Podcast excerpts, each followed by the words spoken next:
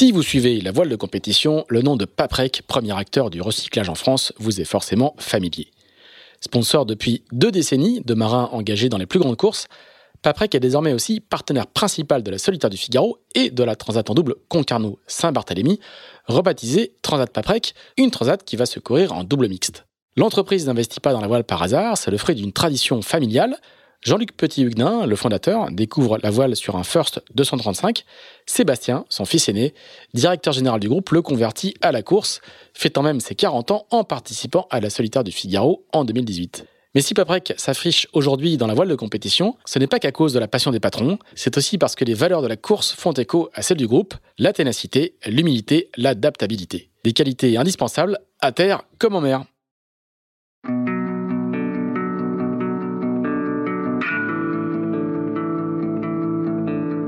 Bonjour, vous écoutez Into the Wind, le podcast des marins qui font des phrases. Into the Wind est produit par Tip Shaft, le média des professionnels et des passionnés de voile de compétition. Tip Shaft, ce sont deux newsletters hebdomadaires en français et en anglais, des podcasts, des événements, des formations ainsi qu'un festival de films et un studio de production de contenu que vous pouvez retrouver sur tipandshaft.com. Je suis Pierre-Yves Lotrou et je vous souhaite la bienvenue dans ce nouvel épisode d'Into the Wind. Bonjour Aurélien Ducrot. Bonjour, bien. J'allais dire merci de nous recevoir, mais c'est moi qui te reçois, en l'occurrence, parce qu'il fait tellement chaud euh, à Lorient ces jours-ci. Euh, que la, la, petite salle de réunion, on enregistre habituellement Into the Wind euh, dans les bureaux de Tip Shaft. Euh, non, il fait trop chaud, c'est pas du tout raisonnable. Et donc, on est venu s'installer chez moi. Voilà, tout, tout, tout simplement. Les volets sont baissés, une ambiance méditerranéenne. Il y a un peu de soleil qui filtre par les, par les stores. Bah écoute, merci de nous recevoir malgré tout pour ce nouvel euh, épisode euh, d'Into the Wind. Alors, on a fait un podcast avec Maxime Sorel où c'était un marin qui était venu nous parler de la montagne, puisqu'il il a, il a fait l'Everest il n'y a pas très longtemps. Et ben là, c'est un montagnard qui va venir nous parler de bateau. On va parler un petit peu de montagne euh, aussi. Ça va nous changer un petit peu de nos, de nos repères habituels, mais ça va être évidemment et forcément très intéressant. Alors, avant qu'on qu'on parle justement de plutôt de neige et de ski, ouais. on va quand même parler un tout petit peu de bateau. Tu es à Lorient parce que tu prépares la Transat Jaguar, et puis c'est ta base un petit peu de ta, de ta carrière euh, maritime. Il ouais. n'y a pas un pet d'air, il hein. y a un anticyclone mouse costaud, il y a pas de, y a, le thermique se met à peine en place, donc il fait très chaud. Euh, Qu'est-ce que, com comment tu t'organises? La Jacques Vabre arrive bientôt. Euh, tu as un très beau bateau dont on va reparler tout à l'heure. Euh, à, quel, à, à, quel timing? On est début septembre, hein, pour ceux qui n'écouteront pas forcément ce podcast tout de suite. Tu à quel timing de ta préparation? Euh, Est-ce que tu es à la bourre? Est-ce que es. Où est-ce que tu en es? Eh ben, c'est la fin des vacances. C'est la, la fin des vacances, exactement. C'est un peu la rentrée des classes pour nous. On a remis le bateau à l'eau euh, vendredi dernier, enfin il y a quatre jours en gros, après un petit chantier d'été. Mais non, non, on est plutôt, plutôt déjà bien prêt d'une certaine manière. On a eu un gros bloc de printemps avec la classe 40, avec beaucoup de courses entre l'Armen Race, euh, la Normandy Channel Race, un aller-retour aux Açores. Donc on a eu la chance de pouvoir faire beaucoup de milles validés et beaucoup de choses et aussi revoir beaucoup de choses. Et donc au final, là, on sort d'un chantier d'été qu'on doit valider en lui-même, mais globalement, c'est le bateau, il est prêt, quoi. Et on n'a pas révolutionné euh, encore, euh, encore des choses, donc, euh, donc non, non, on est plutôt content. On avait, on voulait s'entraîner cette semaine. Bon, effectivement, c'est un petit peu difficile, mais c'est hein. pas très grave. Pas tous les quatre le... matins. Ouais, exactement. C'est quand même rare. Et euh, mais dans notre planning, non, on n'est pas à la bourre. On a une jolie course qui arrive avec euh, la 40 Malouine dans quelques jours, qui va être sympa parce que ça fait une bonne révision de manœuvre et c'est une, course qui se déroule euh, sur trois journées où tu as un offshore de 24 heures et puis aussi deux journées de régate un peu en équipage. Donc voilà, non, non, on est, on est plutôt bien, on est content de tout ce qu'on a fait sur le bateau. Il a beaucoup évolué cette année et, on est hyper content des performances et, voilà. Donc non, c'est chouette, les choses avancent et, je suis content et j'ai la chance aussi d'être accompagné cette année quand même par un petit, un, un petit jeune, un petit, jeune qui débute. voilà. et, euh, c'est une chance extraordinaire de, on va de, de, de pouvoir profiter euh, de l'expérience de Vincent Rioux à bord du bateau. Quoi. Voilà. Euh, c'est assez incroyable. Alors, ça, ça, moi, je trouve que ça en dit long sur euh, l'attraction désormais de la classe 40. Ouais. Euh, on s'est croisé il y a une petite dizaine d'années oui, sur la classe 40. On a fait une Québec-Saint-Malo sur deux bateaux, deux bateaux différents. Euh, différents. Ouais. Euh, et les bateaux et la classe ont beaucoup changé. On va parler un petit peu de ton bateau tout à l'heure. Il est, il est, bon, les, les classes 40 aujourd'hui ont vraiment des gueules de dragster. Le tien en particulier, hein, c'est un plan lombard, un lift ouais. V2. Ouais. Et tu as même retravaillé les traves, je crois, hein, qui, a, qui, a, qui, a, une, une, gueule encore plus, plus incroyable. Mais surtout, voilà, c'est maintenant, c'est une classe qui attire bah, un Vincent Rioux, vainqueur du Vendée Globe, vainqueur de la Jacques Vabre plutôt habitué ouais, à l'IMOCA. Et... Un... La classe a, a, a toujours attiré d'une certaine manière, il y a toujours eu beaucoup de participants, mais là, depuis, bah, depuis ces nouveaux bateaux, depuis les SCO, locaux. D'un coup, ça a, fait un, ça a fait un boom exceptionnel. je crois qu'en deux ans, s'est construit plus de 40 bateaux neufs quasiment. Donc, donc voilà, là, il y a eu une grosse révolution dans le monde de la classe 40. Et d'un coup, on a bah, tous les figaristes qui arrivent. On a des gens qui arrivent du large aussi, des, enfin, entre guillemets des anciens, comme Vincent Rioux, qui est en train de construire un bateau également. Donc, donc voilà, je pense qu'il y a énormément d'avantages de classe 40, c'est qu'on arrive avec ces nouveaux bateaux qui commencent à aller extrêmement vite et où d'un coup on a vraiment des sensations et voilà on a on est trois à avoir un peu battu le record des 24 heures là, mhm. sur, sur les Açores, on est à 428 ou 429 500, je crois, un truc comme ça, quasiment 430 000 sur 24 heures. Donc des scores d'Imoca il n'y a pas si longtemps. Hein. Exactement, des, des, des scores d'Imoca de 2008, je crois, ou quelque chose comme ça. Donc, euh, donc voilà, les bateaux deviennent dingues. Ils sont d'une certaine manière très faciles. Demain, tu sors du ponton tout seul, euh, en solo, sans aucun problème. Tu vas naviguer, tu prends du plaisir sans que ce soit très compliqué. Donc, euh, tout ça fait que, euh, fait que tu as une voile hyper sportive d'un côté, avec une superbe concurrence et donc qui fait des courses incroyables et en même temps tu gardes une espèce de facilité presque d'un petit bateau alors que c'est quand même plus des petits bateaux quoi. Oui, mais t'as pas euh, pas besoin d'avoir 19 euh, personnes dans ton équipe. Non, bah voilà, exactement. C'est tout est divisé par 10 par rapport au Vendée Globe, c'est-à-dire ton équipe est divisée par 10, ton budget est divisé par 10 tout quoi. Donc euh, donc donc voilà, sauf les performances. c'est bien, le discours est rodé, impeccable. et comment comment comment tu convaincs Vincent Rioux de, de de, venir t'accompagner Ouais, écoute, ça s'est fait un petit peu par hasard. Je connais Vincent depuis assez longtemps. On s'est rencontrés, croisés sur les pontons, euh, croisés à la montagne également, euh, l'hiver, il y a quelques années. Euh, et, bon, bref, on s'est toujours tenu au courant. Enfin voilà, on est amis de, longue date. Et en fait, un peu par hasard l'année dernière, en fait, je lui posais la question, je pensais parler pour je ne sais quelle raison, et je lui posais la question s'il allait avec Jean Galfion au Mondial Classe 40, et il m'a dit, bah non, il y va pas. Ah, je dis, bah, si tu veux venir avec nous, avec plaisir. Il m'a dit, bah ouais, à fond. Donc il est venu avec nous. Ce mondial qui a été un peu raccourci, mais au final qu'on gagne. Donc c'était un peu, enfin voilà, c'était assez sympa. On a passé un super moment sur l'eau.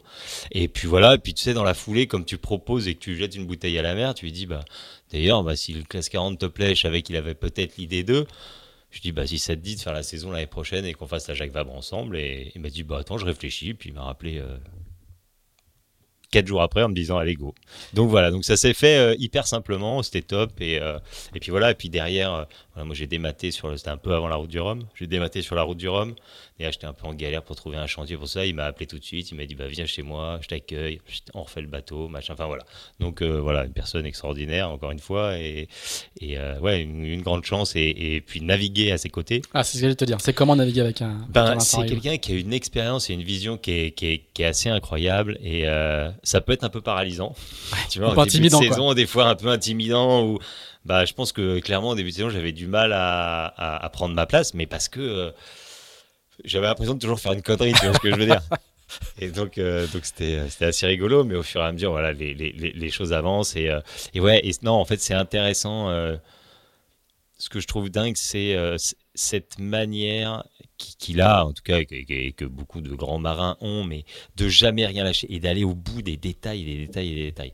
Et au final, ce qui m'a fait progresser sur le bateau, ne serait-ce que techniquement cette année, euh, sur toute la préparation qu'on a fait, on a fait des chantiers à ne plus en pouvoir, mais au final, le bateau en plus, va de mieux en mieux. Faire un technicos de première, quoi, qui, adore ça. Mais en même temps, c'est passionnant parce qu'il dit, mais ça, c'est ça. Donc tu dis bah ouais mais t'as raison bon bah, allez on y va et voilà et après sur l'eau bah, c'est pareil et euh, ce qui m'a très impressionné sur l'eau c'est euh, il n'y a jamais de moment mort. Alors oui, si, quand il va se coucher, tu vois, je veux dire. Mais par contre, quand il est sur le pont, il n'y a jamais un moment où, entre guillemets, oui, c'est, il est à l'envers. Et donc, et, et ça, et ça j'apprends beaucoup parce que je pense que je n'étais pas tout le temps à Donf comme il l'est. c'est parce qu'une question de rythme, quoi. Ouais, c'est ça, c'est sa manière de, de, de faire, c'est-à-dire, il tu le verras jamais assis euh, sous la casquette. Mm. Jamais sera toujours debout à regarder, à, régler, à, régler, à essayer, à avancer, tout le temps, tout le temps, tout le temps. Tu, peux nous donner un petit exemple de, du, sens du détail dont tu, que, tu évoques non, bah, sur euh, l'ensemble de la préparation, tu vois. Mm. Bah, ne serait-ce que ça, ne serait tu fais un quart de nuit de 2 à 4 heures du matin, qui sont quand même des quarts euh, pas forcément difficiles. Globalement, ça va vite, tu vas vite. Le mec, jamais il est assis. Jamais il se pose. Tu vois, et donc. Euh... Tu fais du break, des winch, tu peux pas dormir, quoi. Non, mais non, bah si, moi je dors très bien dedans, il n'y a pas de problème, il peut faire le bruit qu'il veut, ça c'est pas le problème, surtout à cette heure-ci. Mais, euh, mais voilà, tu, il va être debout, il va regarder. Enfin voilà, c'est assez euh, impressionnant et le rythme qu'il arrive à donner dans la course au final. Et, euh, Et ouais, et ça tracte quoi, ça, ça Ouais, ça tracte à fond quoi. Donc c'est assez, c'est assez génial. Tu parlais du, chantier qui a été fait sur le bateau cet hiver, où vous avez, vous avez euh, changé la fameuse étrave? Exactement. Elle est, alors je sais pas comment on peut dire, elle, est, elle, est, elle, est, elle était déjà très arrondie, et là elle est tulipée sous, ouais, le, exactement. Alors en fait. Euh... c'est toi qui as eu l'idée, c'est les archis, c'est lui? Ouais, en fait, ça fait un petit moment qu'on réfléchissait à ça, et, et le, bah, le timing a fait qu'on s'est retrouvé un peu bloqué en chantier pendant quelques mois, donc, euh, donc on a profité pour faire ça. En fait, euh, on a mis ce bateau à l'eau, le livre 2 moi c'est le premier de la série, hein, qui est moi qui ai lancé un peu l'histoire. On a mis ce bateau à l'eau en juin 2021, donc c'est quand même assez récemment.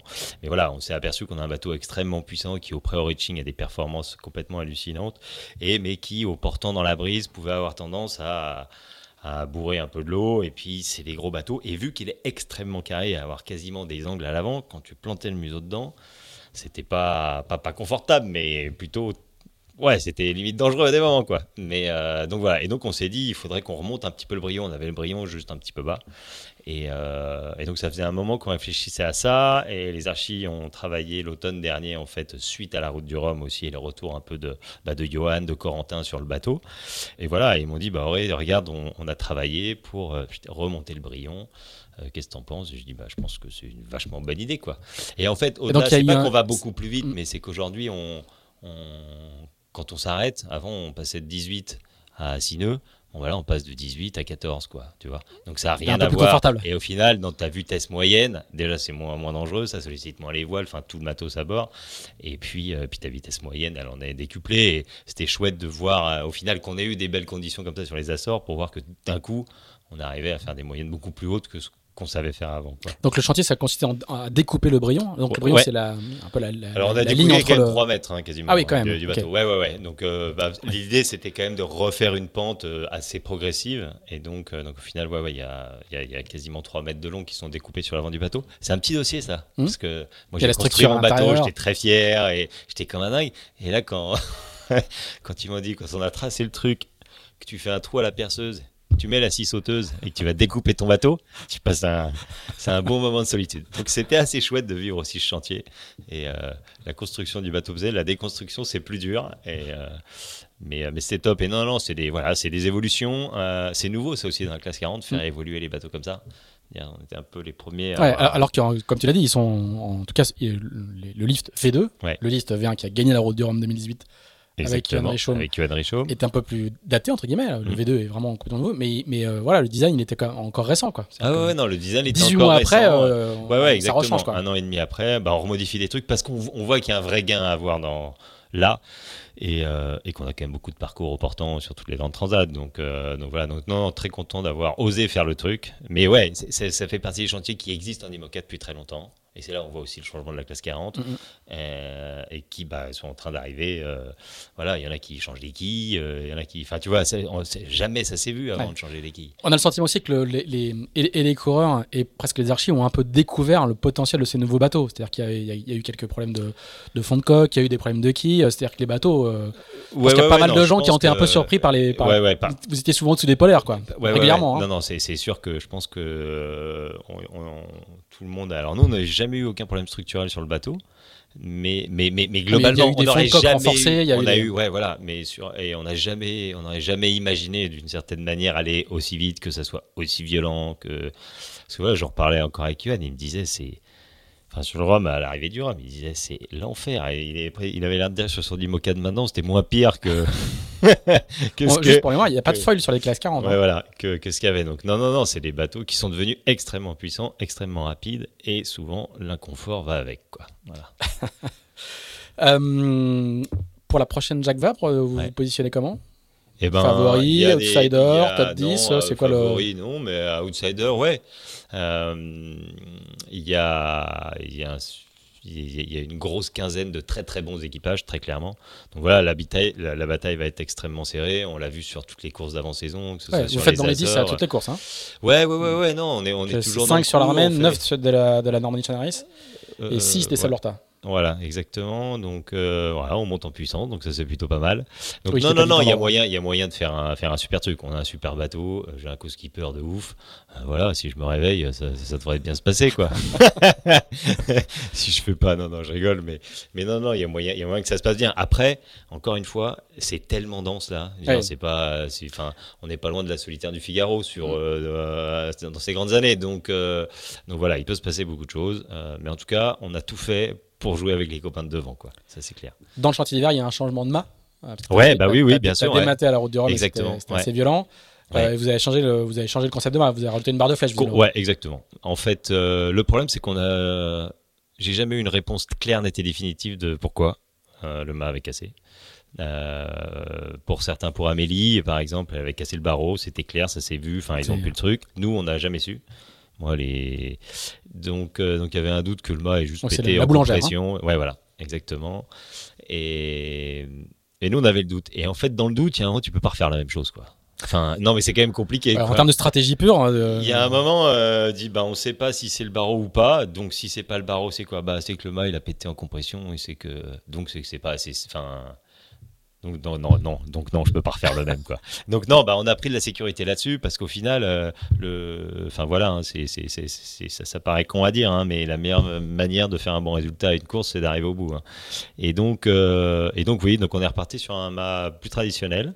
On a retravaillé sur un tube pour essayer de l'alléger au maximum et ainsi de suite, mais on a rajouté deux étages de barre de flèche.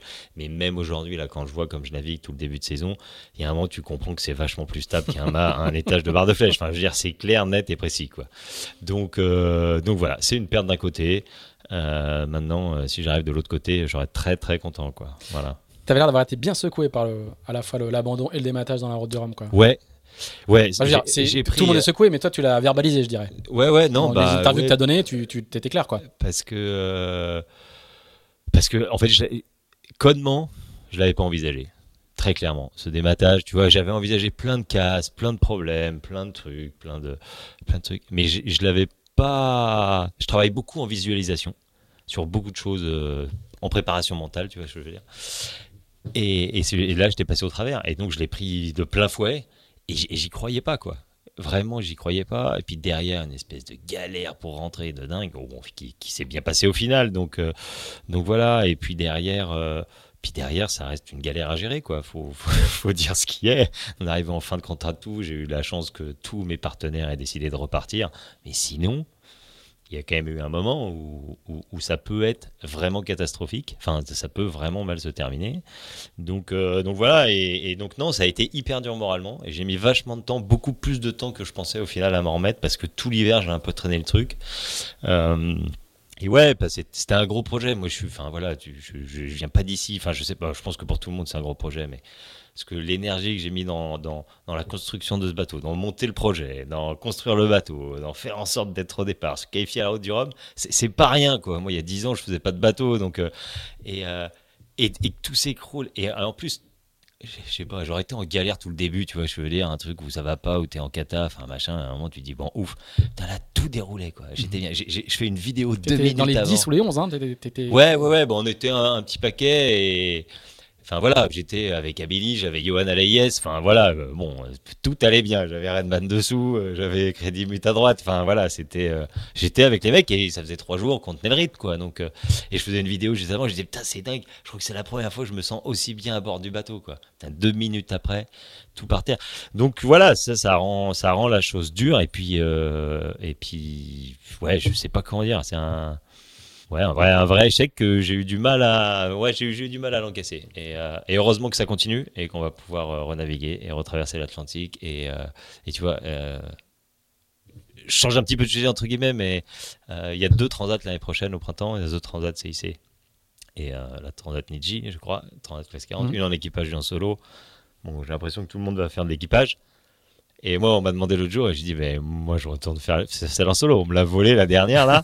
tu vois, j'ai pas de visibilité sur le prochain Rome pour l'instant. Donc là, ma seule visibilité que j'ai, c'est de Transat CIC. Et, et, Remonter à cheval, quoi. Ouais, voilà, exactement. Donc, euh, donc voilà, donc j'ai hâte.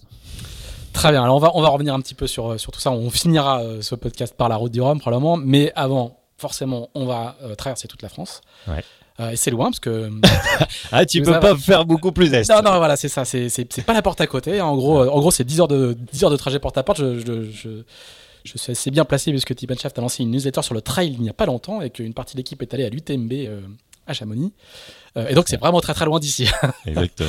Alors bah, et eh ben voilà, bah écoute, dis-nous comment, comment, comment tout ça commence. Alors pas la partie maritime, mais comment quelle est l'enfance l'enfance du jeune Ducrot, à Chamonix, bon, dans un endroit particulier Ouais, particulièrement incroyable. Alors, est-ce que, est-ce que comme, euh, comme, comme un petit breton, euh, alors c'est pas vrai en plus, il n'y a pas beaucoup de petits bretons qui font, qui font tous, tous de, la voile, non, mais il n'y a pas beaucoup au final de chamoniards qui font tous du ski ou de la montagne, donc euh, c'est, c'est comme, c'est un peu comme toujours. Par contre, oui, bon, là, moi, je suis quand même né dedans, quoi. Voilà. voilà. alors, je suis né dans la vallée de Chamonix, à Chamonix même, et j'habitais dans la vallée, en haut de la vallée, dans un petit village qui s'appelle Lajoux. Lajoux, ça veut dire la forêt, donc c'est un petit village très isolé et qui est vraiment au milieu de la forêt. C'est, c'est vers, plutôt du côté d'Argentière, du Ouais, hein. exactement. En haut de la vallée, et euh, et, j'ai grandi voilà, dans une famille d'une maman monitrice de ski, d'un papa guide de haute montagne. Donc voilà. Donc, euh, je donc tu es devenu golfeur. voilà, donc je suis devenu golfeur. Voilà, exactement. Bref, je suis marin. voilà. Non, mais voilà, j'ai grandi, euh, j'ai grandi là-bas. Ah, mais du coup, il y a, y a un c'est pas que t'as été forcé, mais c'est un destin obligatoire ou, bah, Ouais, en fait, c'est qu'à partir du moment où tu sais marcher, on te met sur des mm. skis et, et, et globalement, tous les gens à qui on apprend à skier tôt, globalement, tous les gens trouvent ça assez sympa. Mm. Tu vois, enfin, il y a des sensations qui, qui, vont bien, donc très vite, c'est quelque chose qui m'a beaucoup plu.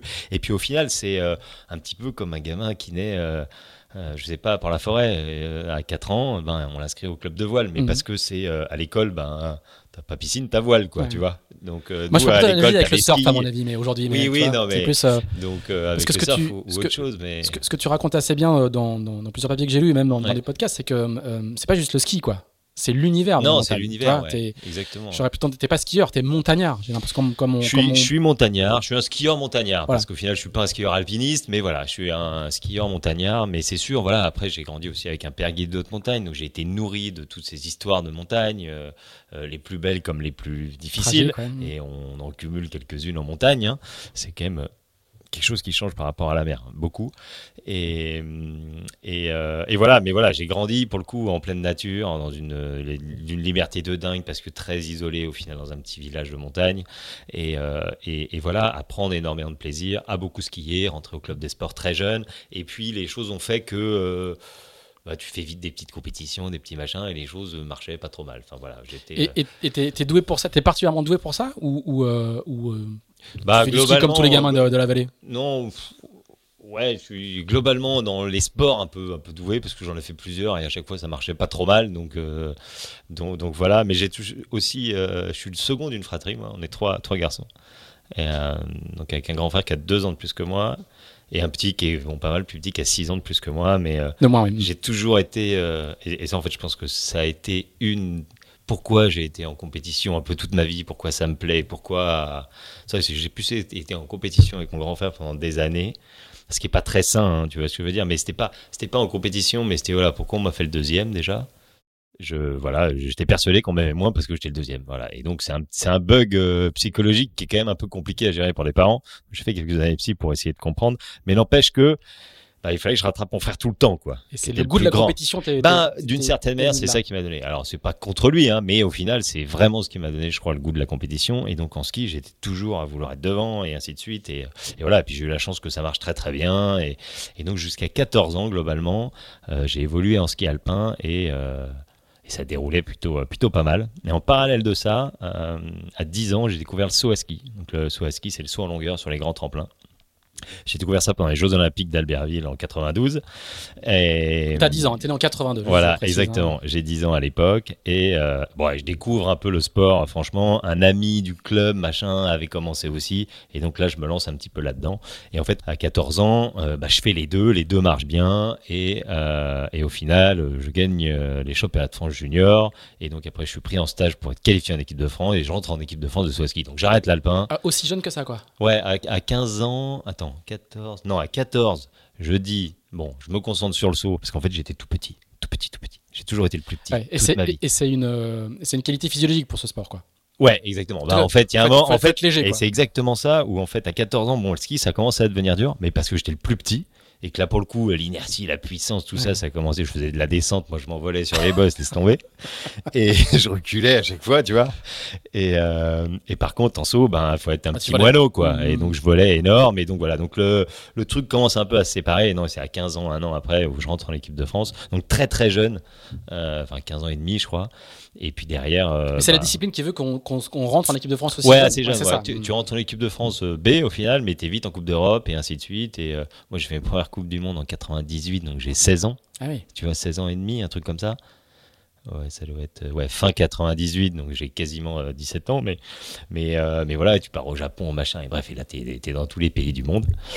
Voilà. Très encadré, enfin, je veux dire, c'est un ah ouais, ouais, très voilà, structuré, très organisé. C'est extrêmement encadré. Le saut, c'est un sport voilà, extrêmement encadré, extrêmement rigoureux. C'est un sport où tu vas être le plus léger possible, donc tu suis un régime de débile mental. Ah oui. Et voilà, moi j'ai été jusqu'à 55 kg 5 au plus bas. Donc à 17 ans, j'ai grandi quand même. Euh, pour arriver à ma taille de maintenant. Je suis pas gigantesque, mais, mais, euh, j'ai mon petit mètre 80 qui fait que ça passe.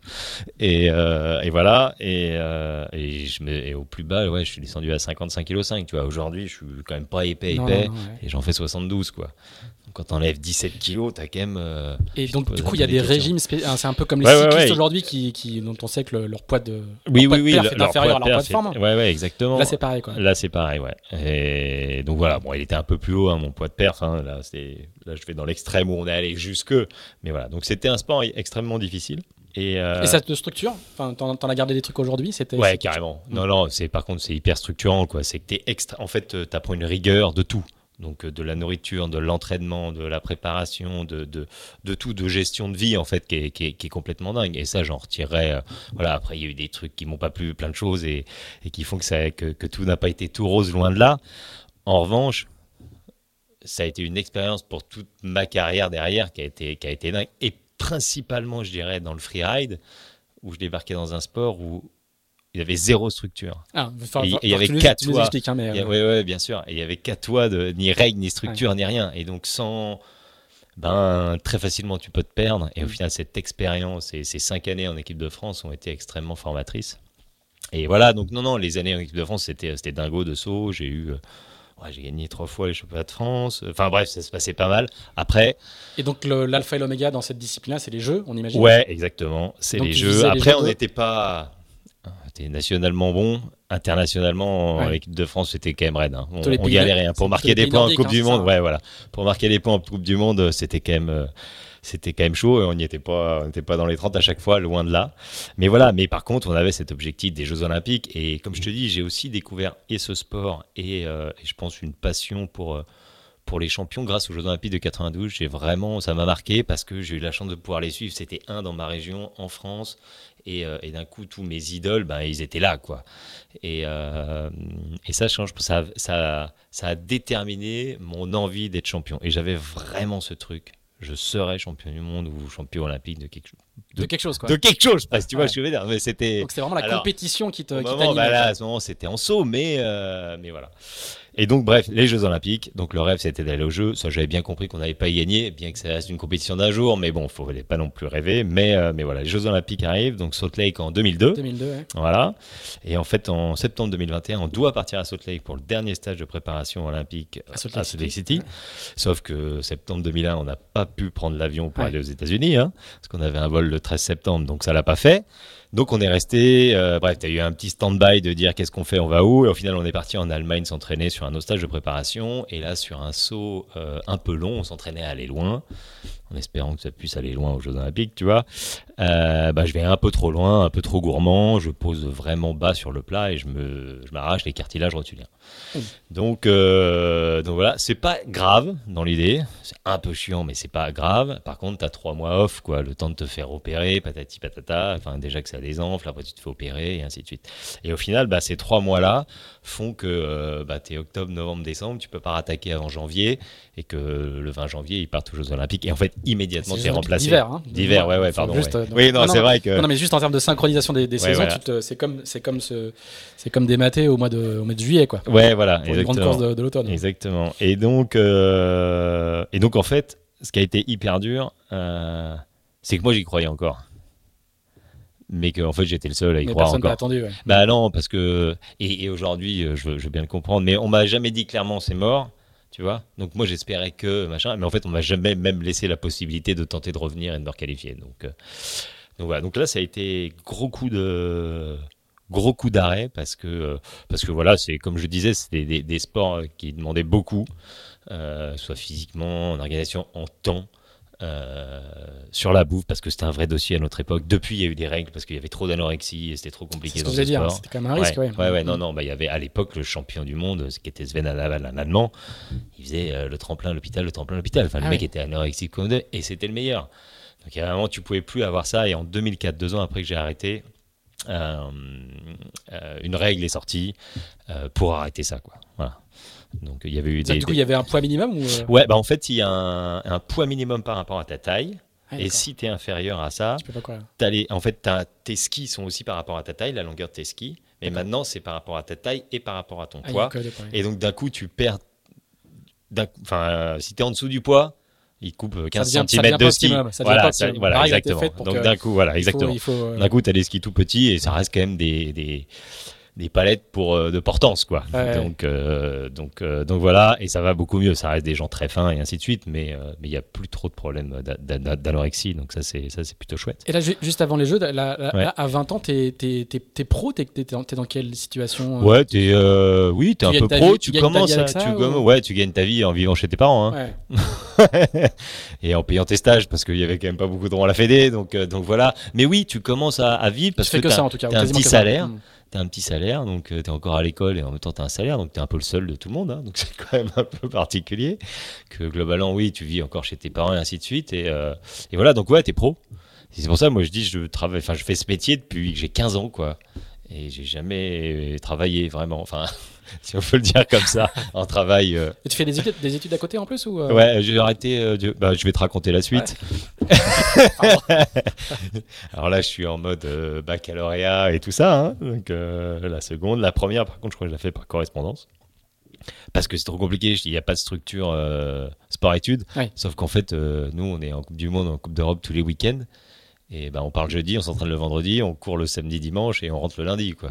Donc en gros, je suis mardi, mercredi à l'école, max. Il y a un moment où le lycée il dit Bon, monsieur Ducrot, c'est gentil, mais. Et, et, et, on vous en veut pas, vous avez des lettres de la Fédé, il n'y a pas de souci, mais c'est quand même compliqué vis-à-vis des autres élèves de d'accepter ça, quoi. Donc, euh, donc on te met un peu de côté, donc tu fais ta première euh, par correspondance.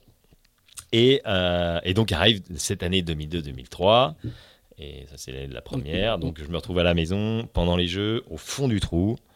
Euh, ouais, vraiment au fond du trou parce que j'y croyais et en fait, on était sur le bord de la. Enfin bref, je, je leur en voulais beaucoup, mais c'est comme ça. Mais c'est la vie. Et au final, ça m'a fait changer de vie, donc c'était pas mal. Et, là, complètement par hasard, euh, j'ai un ami cinéaste, qui est un ami d'enfance de mon père, euh, qui travaille sur un film et qui me dit et qui, qui a besoin d'une doublure pour faire du freeride en snowboard. Et en fait, mon père travaille sur la sécurité de ce long métrage. Un film avec Nicolas Duvauchel et Grégoire Collin, et qui s'appelle Snowboarder. Et en gros, mon père, je sais que mon père est sur son âge, enfin, il bosse, il fait sa vie de guide, quoi. Il- et, euh, et puis il m'appelle et il me dit Écoute, Auré, on a commencé le tournage il y a deux jours, il y a un mec qui s'est blessé déjà, euh, viens le remplacer. Bon, parce que moi, euh, les jeux. coup, tes genoux, tes genoux ont été réparés entre Ouais, mes joueurs étaient réparés, euh, c'est en février, je peux refaire du sport, sauf que bah eux ils sont au jeu, donc j'ai plus d'entraîneur, enfin voilà, je peux rien faire.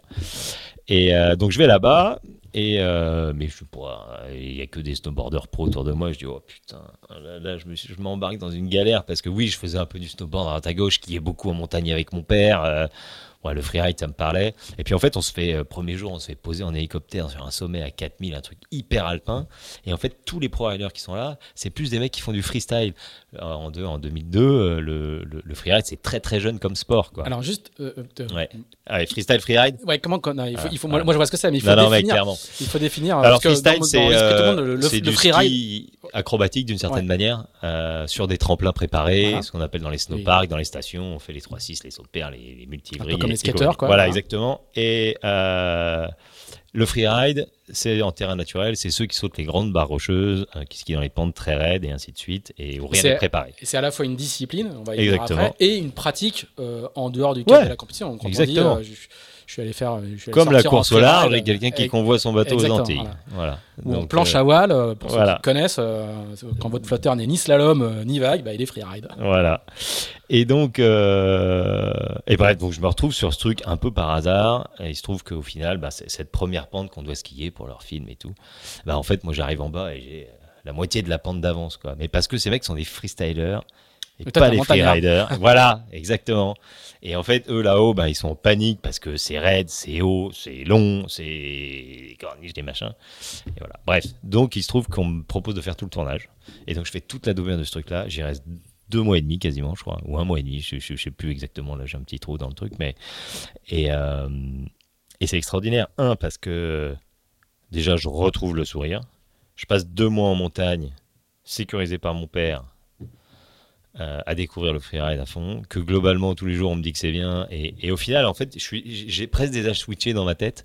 Et en fait, tous les jours, je m'entraîne. J'ai cette chance incroyable de pouvoir euh, euh, me faire déposer en hélico tous les jours. Et ça, je dis, bah, tiens, je vais faire celle-là, tiens, je vais faire celle-là, tiens, je vais faire celle-là. Eux, il leur fallait un max d'images et tout, mais à la fin, c'était moi. Et donc, j'étais un, peu en mode comme ça. Et du coup, là, pour le coup, tu, te programmes déjà compétiteur dans cette eh ben, discipline alors, euh, J'arrive pas trop à le dire aujourd'hui parce que, tu vois, je, je m'en rappelle plus. Enfin, e, exactement, mais je me retrouve tous les jours en montagne à faire ça. Et, et au final, en fait, à progresser, à progresser. Après, dans une discipline que pas que je découvrais, mais c'est pas moi, je suis vraiment skieur à la base. Et, euh, et voilà, mais au final, bon, l'hiver s'arrête, moi je repars en équipe de France, je fais tout l'été en équipe de France, toute la saison d'été. De saut. De saut, voilà. C'est pour ça que c'est un peu compliqué, il s'est passé plein de trucs. Non, non, c'est bon. Et On suit. l'hiver recommence, donc hiver 2002-2003. Voilà, fin 2002-2003. Et en fait, à Noël, euh, il se met à neiger de dingue. Et moi, je pars avec mon père en montagne skier. Et on est sur la vallée blanche. On s'arrête dans un refuge pour déjeuner à midi. Et c'est juste magique. On vient de se faire un run de dingue. C'est juste extraordinaire. Et là, mon coach de saut m'appelle, me dit Écoute, Auré, demain, tu as rendez-vous dans le Jura pour 10 jours d'entraînement. Et là, je dis Bah non. Non, je suis désolé, mais là, tu vois, j'étais au milieu du glacier, là, au milieu de la, vallée blanche, là. Et là, je regarde autour de moi, et là, je dis Bah là, en fait, non, là, je viendrai plus. C'est fini. Et mon père, il me regarde à côté avec une tête de dingue. Je dis Mais qu'est-ce que tu racontes? J'en peux plus. Non, il le savait. Il savait que c'était que l'année des jeux, ça avait été hyper dur. Euh... Mais t'avais pas préparé, quoi. C'était une réponse non, spontanée. Tu sais, c'était un peu le, moment. switch, ouais, exactement. Ça a été le switch. Pourquoi, comment, euh, enfin pourquoi, si je sais un petit peu. Et puis là, j'ai dit, bah allez, je prépare mon guide, je me lance dans le freeride. Si ça marche pas, bah, j'ai mon ski. Euh, si j'ai mon guide, enfin ça va, ça va rouler, quoi. Tu dis avoir mon guide, c'est devenir. Euh, devenir guide, ouais, exactement. Ouais, j'ai un peu 5-6 générations dans ma famille, donc euh, ça, c'est pour le coup, c'était quelque chose que j'avais vraiment planifié petit à 12 ans. Et c'est la chose que j'ai pas faite parce que je suis toujours pas guide. mais bon, bref. Mais, euh, mais ouais, mais en fait, à l'époque, je faisais aussi beaucoup d'escalade au club d'escalade et tout ça. Et donc, à 15 ans, on s'était dit, allez, parce qu'à 17, tu peux présenter le guide, ou 18, je sais plus. On s'est dit, allez, on prépare notre liste de courses avec des copains et tout. Donc, on était en train de tout préparer. Et puis après, j'entre en équipe de France. Et puis en équipe de France, on me demande d'arrêter de grimper pour pas avoir des gros bras, pour rester maigre et petit, et voler loin. Donc t'arrêtes de grimper, donc euh, bah, t'arrêtes ce projet-là. Et après, je me dis, bah, là, j'arrête, bah, je me remets à la montagne, on repart là-dedans. Euh, et puis, puis voilà, puis je me lance aussi dans le freeride parce que ce sport était en train de grandir, en train de m'éclater. Et il s'est trouvé que euh, bah, les dix années d'après, le freeride ça a tellement bien marché que j'ai jamais eu le temps de préparer le guide, même si j'ai passé énormément de temps en montagne. Et, euh, et voilà. Et puis après, euh, j'ai rencontré des gens extraordinaires et qui m'ont fait traverser la France pour aller découvrir le bateau. Quand tu dis le freeride, donc concrètement, c'est quoi la, discipline? C'est tracer, c'est tracer la trace la plus rapide, la plus spectaculaire euh, du haut d'une montagne au bas d'une montagne, en faisant des figures. En fait, globalement, je, sais pas si j'ai bien résumé, mais c'est ça. Euh, en fait, globalement, les organisateurs choisissent une montagne. On a un point de départ, un point d'arrivée, comme une transat. Euh, un point de départ, un point d'arrivée, et tu es libre de prendre, de, de, de, tracer la plus belle ligne. Alors, c'est pas un sport. La ligne, c'est la trajectoire. Hein. Voilà, bah, le chemin. On appelle ça une ligne en montagne. Ouais, voilà, le, le, le, chemin, la trajectoire que, que, tu choisis dans la montagne. Et donc, c'est un mix entre en fait, c'est jugé sur cinq critères. Donc, la ligne, elle est jugée. Donc, euh, si tu vas de droite à gauche et tu descends en rayant toute la montagne, bah, c'est pas très joli. Souvent, quand tu regardes une montagne, elle a une ligne naturelle.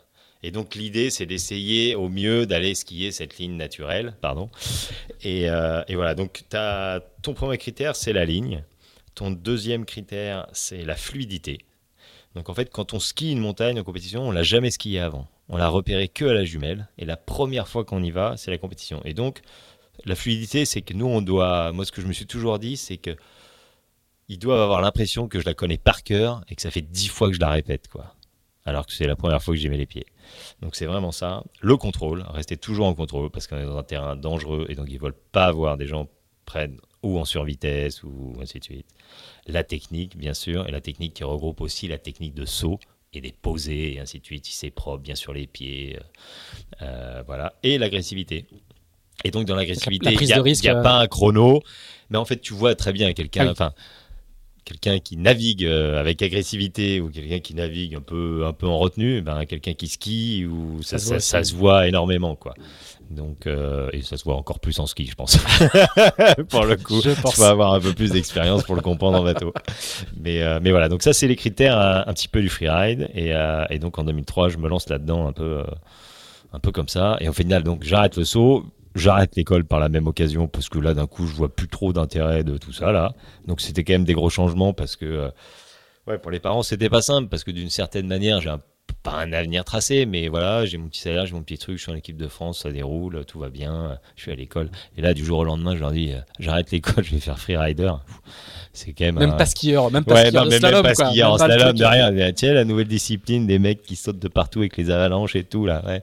Bon, voilà, c'était quand même un peu particulier, mais écoute, ils ont été assez extraordinaires, c'est qu'ils m'ont fait confiance dans l'histoire et, et, et plutôt soutenu même dès le début quoi. Donc euh, et, alors et cette discipline elle est structurée, c'est-à-dire qu'il y a un circuit avec des grandes dates, des grands rendez-vous, euh, la télévision, des prize money, c'est c'est exactement. C'est euh, c'est déjà structuré à l'époque. Donc on est dans le monde de la glisse quoi. Hein. ouais, on, est dans le monde de la glisse, on peut vraiment comparer ça. Et, d'ailleurs le Freeride World Tour, exactement, a été vachement copié de tout le système, le surf, la WSL, c'est ça. Mm-hmm.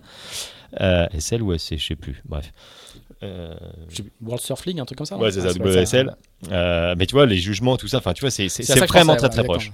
Donc, on, est vraiment sur le même système. Donc, il y a un circuit mondial qui existe. Pas aller surfer la vague pour t'entraîner, quoi. Il y, a les, il y a les qualifiers. Non, exactement. Mais bon, au, au final, en surf, c'est la, la, même chose. Ouais. Parce que c'est quand même jamais la même, quoi. Donc, euh, enfin, mm. voilà. Mais euh, et donc, euh, donc ouais, ouais. Donc, au début, quand je commence, c'est une organisation américaine qui s'appelle l'IFSA qui gère tout le championnat du monde. Donc, il y a beaucoup de courses en Amérique du Nord. Euh, quelques-unes en Europe et beaucoup. Et puis après, c'est une organisation suisse qui a repris à partir de 2008 euh, et, jusqu'à maintenant. Et avec plus de courses en Europe, mais, euh, mais quand même des courses. Enfin, aujourd'hui, il y en a au Japon, en Russie, aux États-unis, au Canada. Enfin, il y en a un peu de partout. C'est un circuit de dans le monde, ouais. C'est un circuit de... non, non, non. il y a un classement. ouais, il y a un... donc il y a un classement. Par contre, c'est 6 dates. C'est entre 6 et 8 dates selon les années.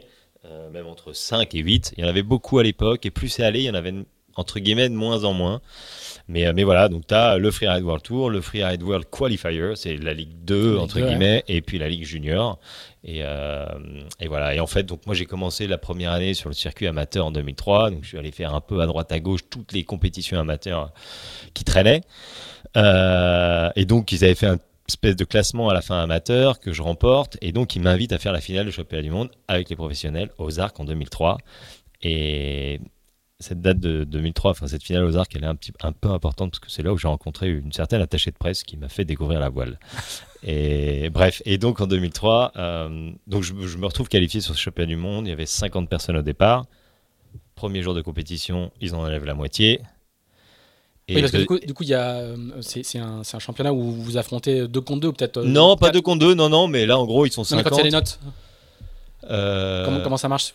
Non, chacun ses notes. Chacun ses notes, mais euh, vous passez tous et c'est ouais, euh, exactement. en gros, les, les, 10 meilleurs ou les 20 meilleures notes qui, qui passent au tour suivant. Quoi. Voilà, exactement. Et donc là, bah, cette première compète, on était 50 au départ. Et en fait, la compète se faisait sur deux jours. Et il faisait un cut au 25 premier le premier jour. Je finis 23e. Donc je suis pas hyper content parce que je vais en finale, le vrai finale du truc. Et pour ma première, c'était top. Et là, j'apprends que pour être qualifié sur le championnat du monde, il faut marquer des points. Et pour marquer des points, il faut faire dans les 15. Je dis, ah, bah là déjà je suis 23, donc je pars déjà avec un peu de retard. Il faut que je fasse un sacré score euh, le jour de la finale, mais bon, c'est la première année. Bref, il se trouve que je fais 9e, 15e du général, donc je marque un point, donc je suis qualifié sur le championnat du monde l'année d'après. Et de là démarre euh, bah, une super carrière. Euh, en fait, au début. Bon, une bonne galère parce que t'as pas un rond. Je passe l'été, je travaille à l'aiguille du midi, je fais le cabinet, je nettoie les chiottes. Enfin bref, je, cherche des rondes partout. J'ai pas un sponsor, j'ai rien. Mais en même temps, c'est pas très grave. Je suis jeune et puis et puis, puis c'est normal, quoi, tu vois. Et, euh, et j'attaque, et là, bah, la première année, euh, la première compétition au Canada, la deuxième aux US, euh, après ça revenait en Europe, après ça repartait aux US. Donc ça, ça coûtait quand même un peu les ronds parce qu'il y a Ouais. quand même pas mal de voyages. Et... Comme les tennisman pas très connus qui doivent se payer tous les transports. Ouais, voilà. surfeurs, Et au final, eh, tu vois, et, toi, je me rappelle, la première c'est Whistler, la deuxième c'est Snowburn. T'as que trois semaines entre les deux. Et là, si je rentre en Europe, bah, enfin, tu vois, les billets d'avion, les trucs, c'est mort, c'est pas possible. Donc, bon, bref. Je passe par, euh, je vais pas tout, euh, pas tout raconter ça parce que sinon ça va faire comme Thomas Cowell, ça va durer six plombes et tu vas pas pouvoir récupérer tes enfants. Mais bref, bonne galère la première année. N'empêche que première course je fais trois, euh, après je fais deux, après je tombe et après je gagne les finales. Je finis troisième en général. Et puis bah de là c'est parti parce que d'un coup bah t'as les partenaires tout ça et puis et puis, et puis tout va mieux. Alors voilà, parce que euh, ça c'est quand même quelque chose qui, est- qui, qui- qui est plus facilement transposable dans le monde euh, Ouais. maritime d'aujourd'hui. Ouais. C'est que euh, voilà, il y a, il y a cet écosystème partenarial, euh, Exactement. des sponsors à trouver, euh, des fournisseurs techniques, etc. C'est exactement Et- la même. À, tu- tu une grosse différence près. C'est que déjà ça coûte beaucoup moins cher. Voilà. que le bateau. Et que, en fait, euh, traditionnellement, à l'inverse de la mer, c'est beaucoup les équipementiers qui Ah. financent les athlètes. Donc, c'est euh, ta marque de ski, ta marque de vêtements, ta marque de, De fixation, lunettes, et euh. ainsi de suite.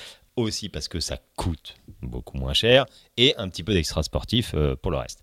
Mais, mais moi, une saison me coûtait 30 000 euros, quoi. tu vois? Donc, ben, euh, tu trouvais plein Ça de pas fois ça fait euh, pas une 4, Royal de 5 classe 000 40, balles. Ouais, tu vois, voilà, c'est ça. C'est que t'as pas changé grand chose quoi sur ton bateau. Et donc, euh, donc la grosse différence, elle est là. C'est sur la taille du budget et donc sur qui finance tout ça. Et bien sûr, aujourd'hui, c'est pas euh, les équipementiers qui peuvent aller financer des bateaux, enfin, qui peuvent aller financer des skippers en bateau, mais, euh, mais voilà, plus de l'extra sportif et ainsi de suite. Donc, c'est deux systèmes. Un que je connaissais bien, l'autre que j'ai quand même dû appréhender et découvrir. Et- de la, la- la- la- la et- culture commerciale mais de la par vente. contre, la culture commerciale de la vente, c'est exactement la même parce qu'au final, euh, ce que tu vas vendre à un partenaire, euh, que ce soit de la compétition, que ce soit de l'image, et moi aussi, j'étais dans un sport où, où on vendait énormément aussi d'images. Voilà. voilà. Et donc, euh, bah ça, ça m'a un petit peu plus habitué à. C'est-à-dire que j'ai pas vendu que de la compétition comme un, un skieur alpin, à la limite, va vendre que de la compétition, ou quelqu'un qui fait de la voile olympique, par exemple. Donc, t'as produit beaucoup de contenu. On a produit énormément de contenu tout au long de la carrière. Alors, il y a eu les grosses époques compétition, on faisait plus ça, mais il y avait toujours un voyage par an, un trip euh, pour ramener du contenu, euh, pour filmer, pour faire des photos et ainsi de suite. Donc, on a toujours eu euh, cette, cette éducation, entre guillemets, à créer du contenu et, et à faire des choses et à communiquer un, un maximum. C'est vrai qu'on avait, on avait la chance d'avoir un petit sport mais qui était l'image du ski en général. Mm. C'est-à-dire que tu n'avais pas une station de ski qui mettait une photo d'un skieur dans un slalom, tu vois, je veux dire. Mais même encore aujourd'hui, quoi. Ouais. C'est toujours un mec un qui fait qui une, une- belle, euh, une belle trace dans la poudreuse, quoi. Ou Voilà. un gars qui, fait, qui, qui envoie un looping euh, en haut d'une falaise, un truc comme ça. C'est ça. Et donc, euh, Parlons un peu du risque. ouais. Parce que tout à l'heure, tu as, dit, euh, dit que la montagne, c'était quand même pas Ouais, un univers ouais, tout à fait le même. hein. Bah, je veux Non, dire, non, mécaniquement, il y a beaucoup plus de, de morts en montagne que, que- que- qu'en mer. Ouais. Enfin, on enlève la, marche- la marine marchande de là, quoi. Euh, com- comment toi tu le gérais? Parce qu'il y a un niveau d'engagement qui est, qui est- qui est très, est, très qui est élevé. On- ouais. quand on regarde, j'ai regardé deux trois vidéos hier soir, euh, c'est des trucs euh, pas très raisonnables, quoi. Non. Comment tu l'as géré? Est-ce que tu t'es, tu t'es souvent blessé à cette époque? Et comment co- comment t'as géré ça? Parce que le risque aujourd'hui que tu vis toi en mer, il est, il est très différent. Ouais, c'est très différent. Il y en a, hein. faut pas, il il faut faire hyper gaffe et, et- et voilà. La, la grosse différence, c'est sûr qu'entre les deux sports, euh, on a quand même moins de choses imprévisibles en mer qu'en montagne. Voilà, en montagne, tu as le problème de l'avalanche, de la chute de sérail, de la chute de pierre, de la crevasse, du pont de neige. Enfin, tu, peux lister un nombre de, de choses où tu as beau essayer de faire hyper gaffe qui peuvent éventuellement arriver à un moment donné. Euh, moi, je touche du bois hein, parce qu'il m'est jamais rien arrivé et que j'ai eu une chance extraordinaire dans ma carrière sans avoir été complètement raisonnable. Je me suis jamais blessé, quoi. Tu vois J'aime bien cette expression. Mais- J'ai vu des trucs que tu faisais, c'était pas, pas du tout raisonnable. Ouais. Voilà. Et donc. euh, Ta seule blessure, c'est celle sur le tremplin ski, en fait. Ouais, exactement. Après, j'ai eu un peu d'usure. Hein. Je Ouais. dis pas que je suis pas allé me faire, euh, tu vois, un petit peu aspirer les petits morceaux qui traînaient à droite à gauche, mais je me suis jamais fait un croisé. Pour un skieur, c'est quand même Ouais. rare. Et puis ouais, jamais, jamais, jamais blessé. C'est simple, j'ai jamais euh, raté une compétition sur les 10 années où j'ai couru sur le championnat du monde.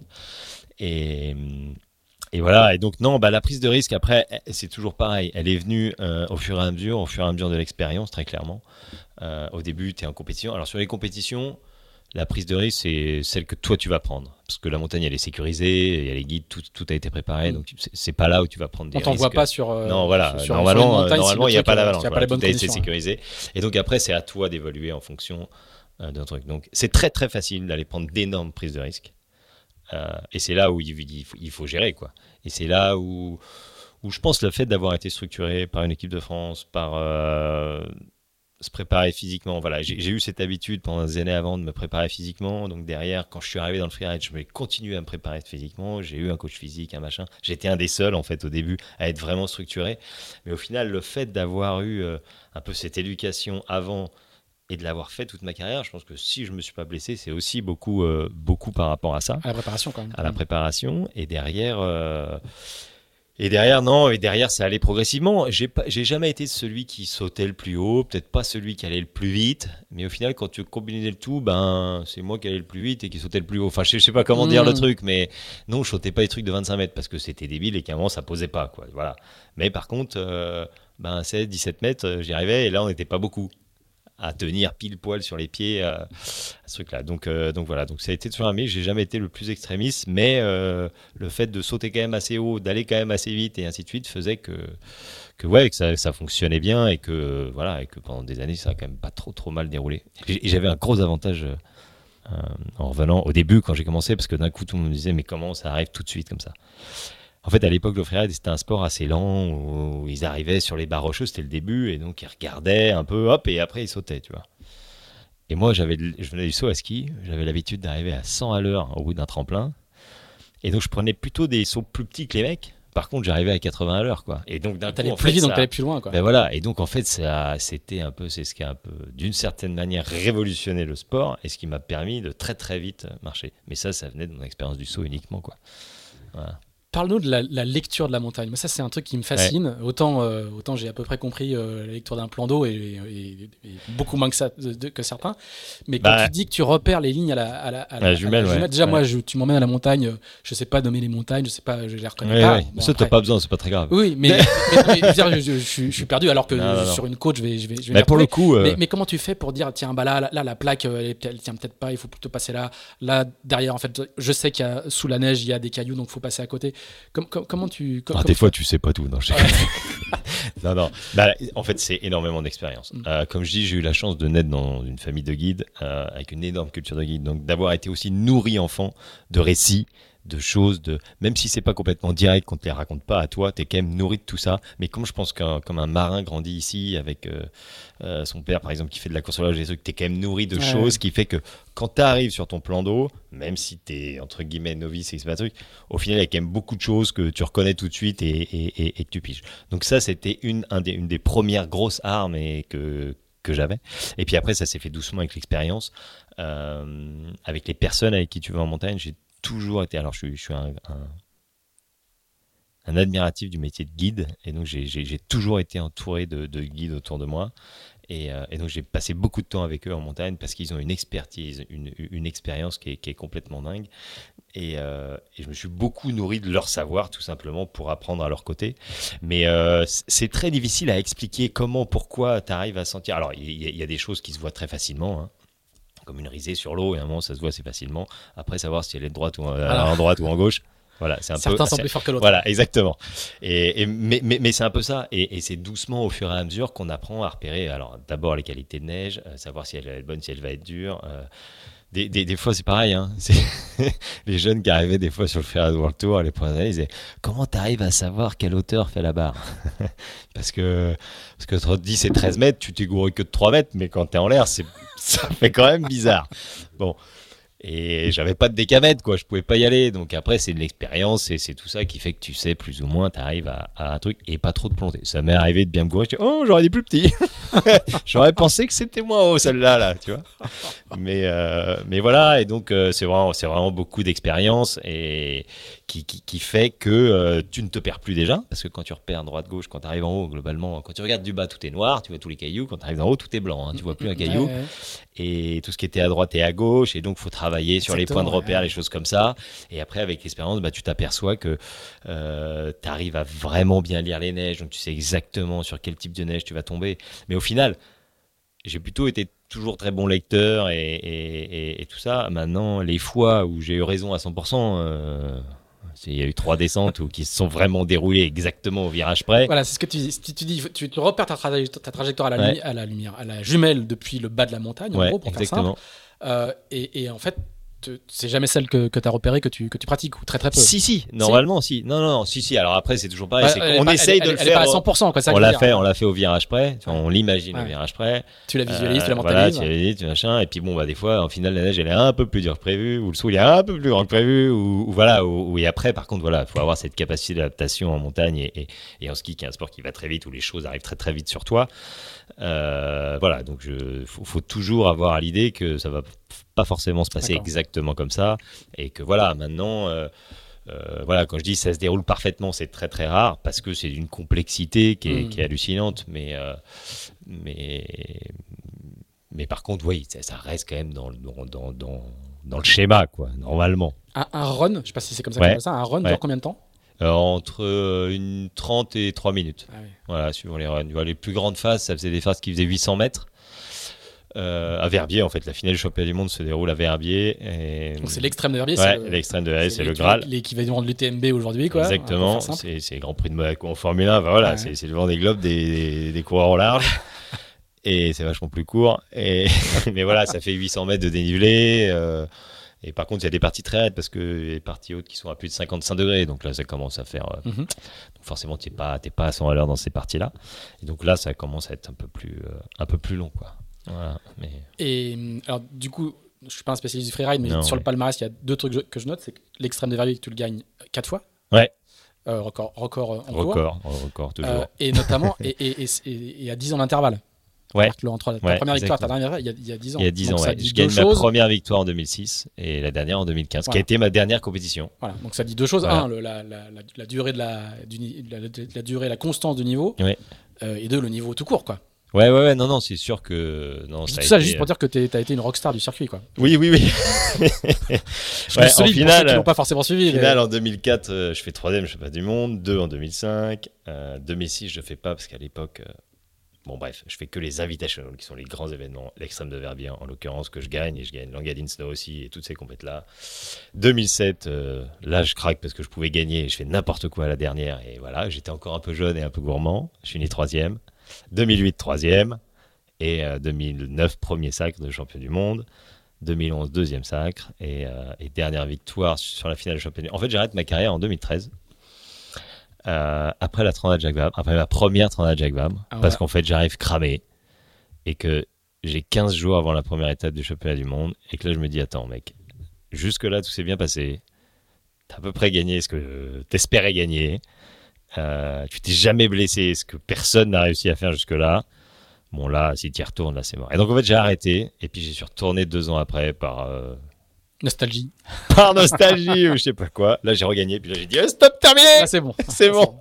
On range les skis, on va faire du bateau. C'est parfait. Alors, ah, ah, on, comprend que tu as eu un moment une, une, double carrière. Mais, mais, maintenant, tu n'as qu'une seule carrière. Mais Raconte-nous, bah, du coup, euh, comment, comment tu t'égares en si bon Ouais, comment je m'égare en, si, bon chemin, exactement. Non, alors, ah bah, comme, élément de contexte, je voudrais juste rappeler que, que, que, quand même, le, le, cousinage entre l'univers maritime et l'univers montagnard, il est euh, euh, presque historique. Il est historique. Hein, des montagnards qui sont allés faire du bateau au Groenland euh, dans le grand, enfin, en Antarctique, euh, en Géorgie du Sud, des, des, des, marins qui vont à la montagne tous les hivers, les marins vont à la montagne pour se préparer. Voilà, il y a, y a, quand même une communauté de. Il y a quand même une vraie communauté d'esprit, quoi. D'une certaine manière, euh, bah voilà, c'est deux types de personnes, deux types d'êtres humains qui vivent tous les deux d'une passion folle pour un pour un élément naturel incroyable et incontrôlable. Voilà. Et avec des niveaux d'engagement élevés. Des niveaux d'engagement élevés. Et donc forcément, quand ces gens se rencontrent, souvent ça discute un peu.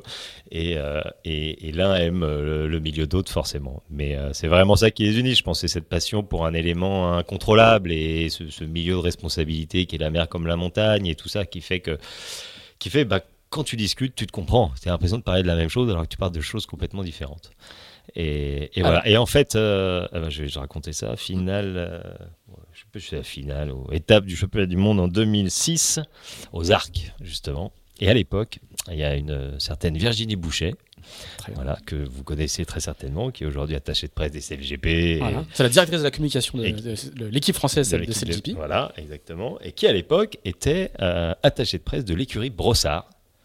Qui était l'écurie d'Yvan Bourgnon, où il y avait un multicoque Yvan Bourgnon, il y avait un Figaro, et là j'ai un trou sur le skipper qui était skipper du Figaro Brossard, aussi tu as un trou, c'est pas très grave, je suis désolé. Et il y avait un mini qui était skippé par Adrien Hardy. Et, euh, en fait, elle vient me voir à la finale et en, me disant bah, écoute, Aurélien, euh, je, cherche un jeune euh, pour être parrain d'un mini 650, d'un jeune qui part en mini traverser l'Atlantique en solitaire. Et donc, moi qui ne connaissais ni Dave ni d'Adam, enfin, clairement pas, j'avais un peu navigué dans le sud hein, en, ah oui, c'était pas, en croisière, euh, en, tournant en rond, quoi. Mais, mais voilà, enfin, si, t'es quand même complètement étranger hein, quand, quand t'as fait 10 sorties. Euh. Enfin voilà, bref. Et donc, c'est comme ça que je découvre. Je dis, bah oui, avec grand plaisir. Je dis, ça consiste à quoi? À casser la bouteille de champagne. Super, ça, je sais faire, il n'y a pas de problème.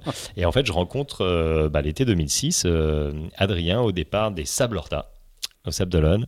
on fait le baptême de son bateau, je rencontre et donc je découvre, je commence à découvrir ce monde-là. Je suis sa course, au début, franchement, je le prends pour un.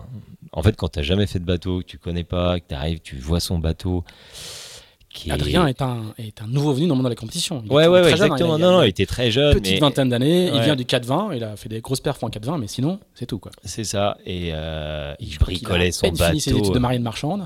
ouais. Il bricolait son bateau. Enfin, quand, tu découvres les trucs, tu te dis, mais tu vas pas traverser l'Atlantique avec ça, c'est pas raisonnable du tout. quoi. Je veux dire, moi, on n'arrête pas de me dire que je suis pas raisonnable. Là, pour une fois, c'est moi qui peux, qui peut le dire. Bon, bref, je suis le truc, on fait le parrainage.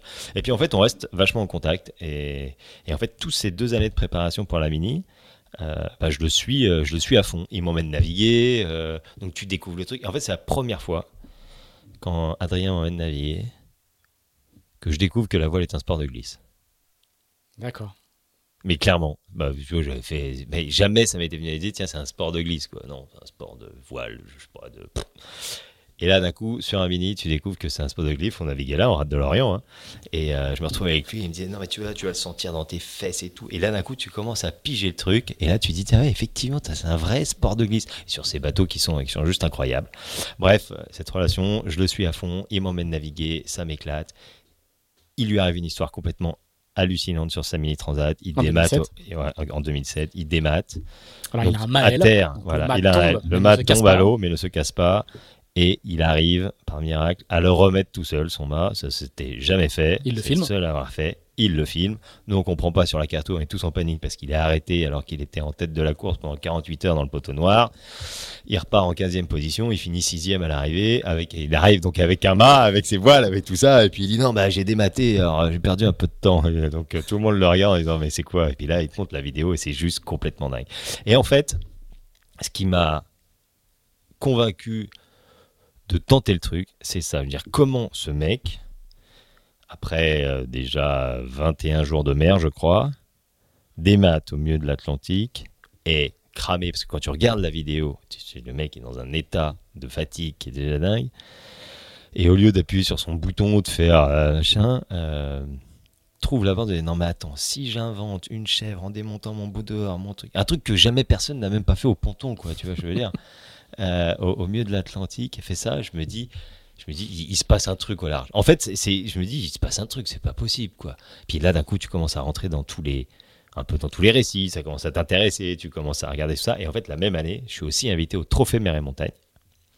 le grand raout annuel où justement les montagnards et les Exactement, donc c'est euh, le Trophée Mer et Montagne, c'est organisé par Eric Loiseau. Et lui-même grand marin devenu, montagnard. Et en gros, l'idée, c'est un événement sportif d'une semaine où tu es en équipe, binôme, euh, montagnard, marin. Et donc, au final, bah, cette même année, je suis parrain d'un bateau, je découle mon course au large, je suis invité à cet événement.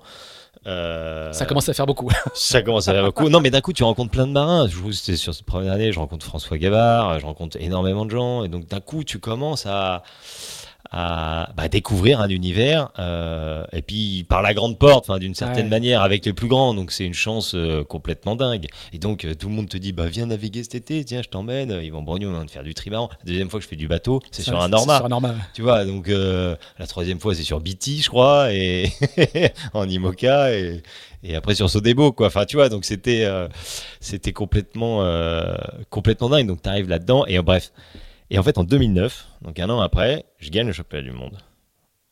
Et Adrien me dit, tu sais qu'avec ta prime, tu peux t'acheter un vieux mini. voilà. Et donc avec ma prime, j'ai acheté un vieux mini.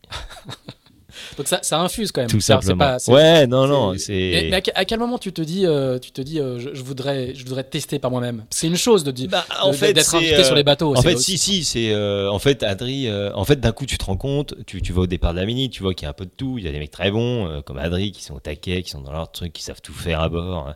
Et puis tu vois qu'il y en a des. Je dis, moi, je, je pense que je suis à peu près à son niveau presque, tu vois.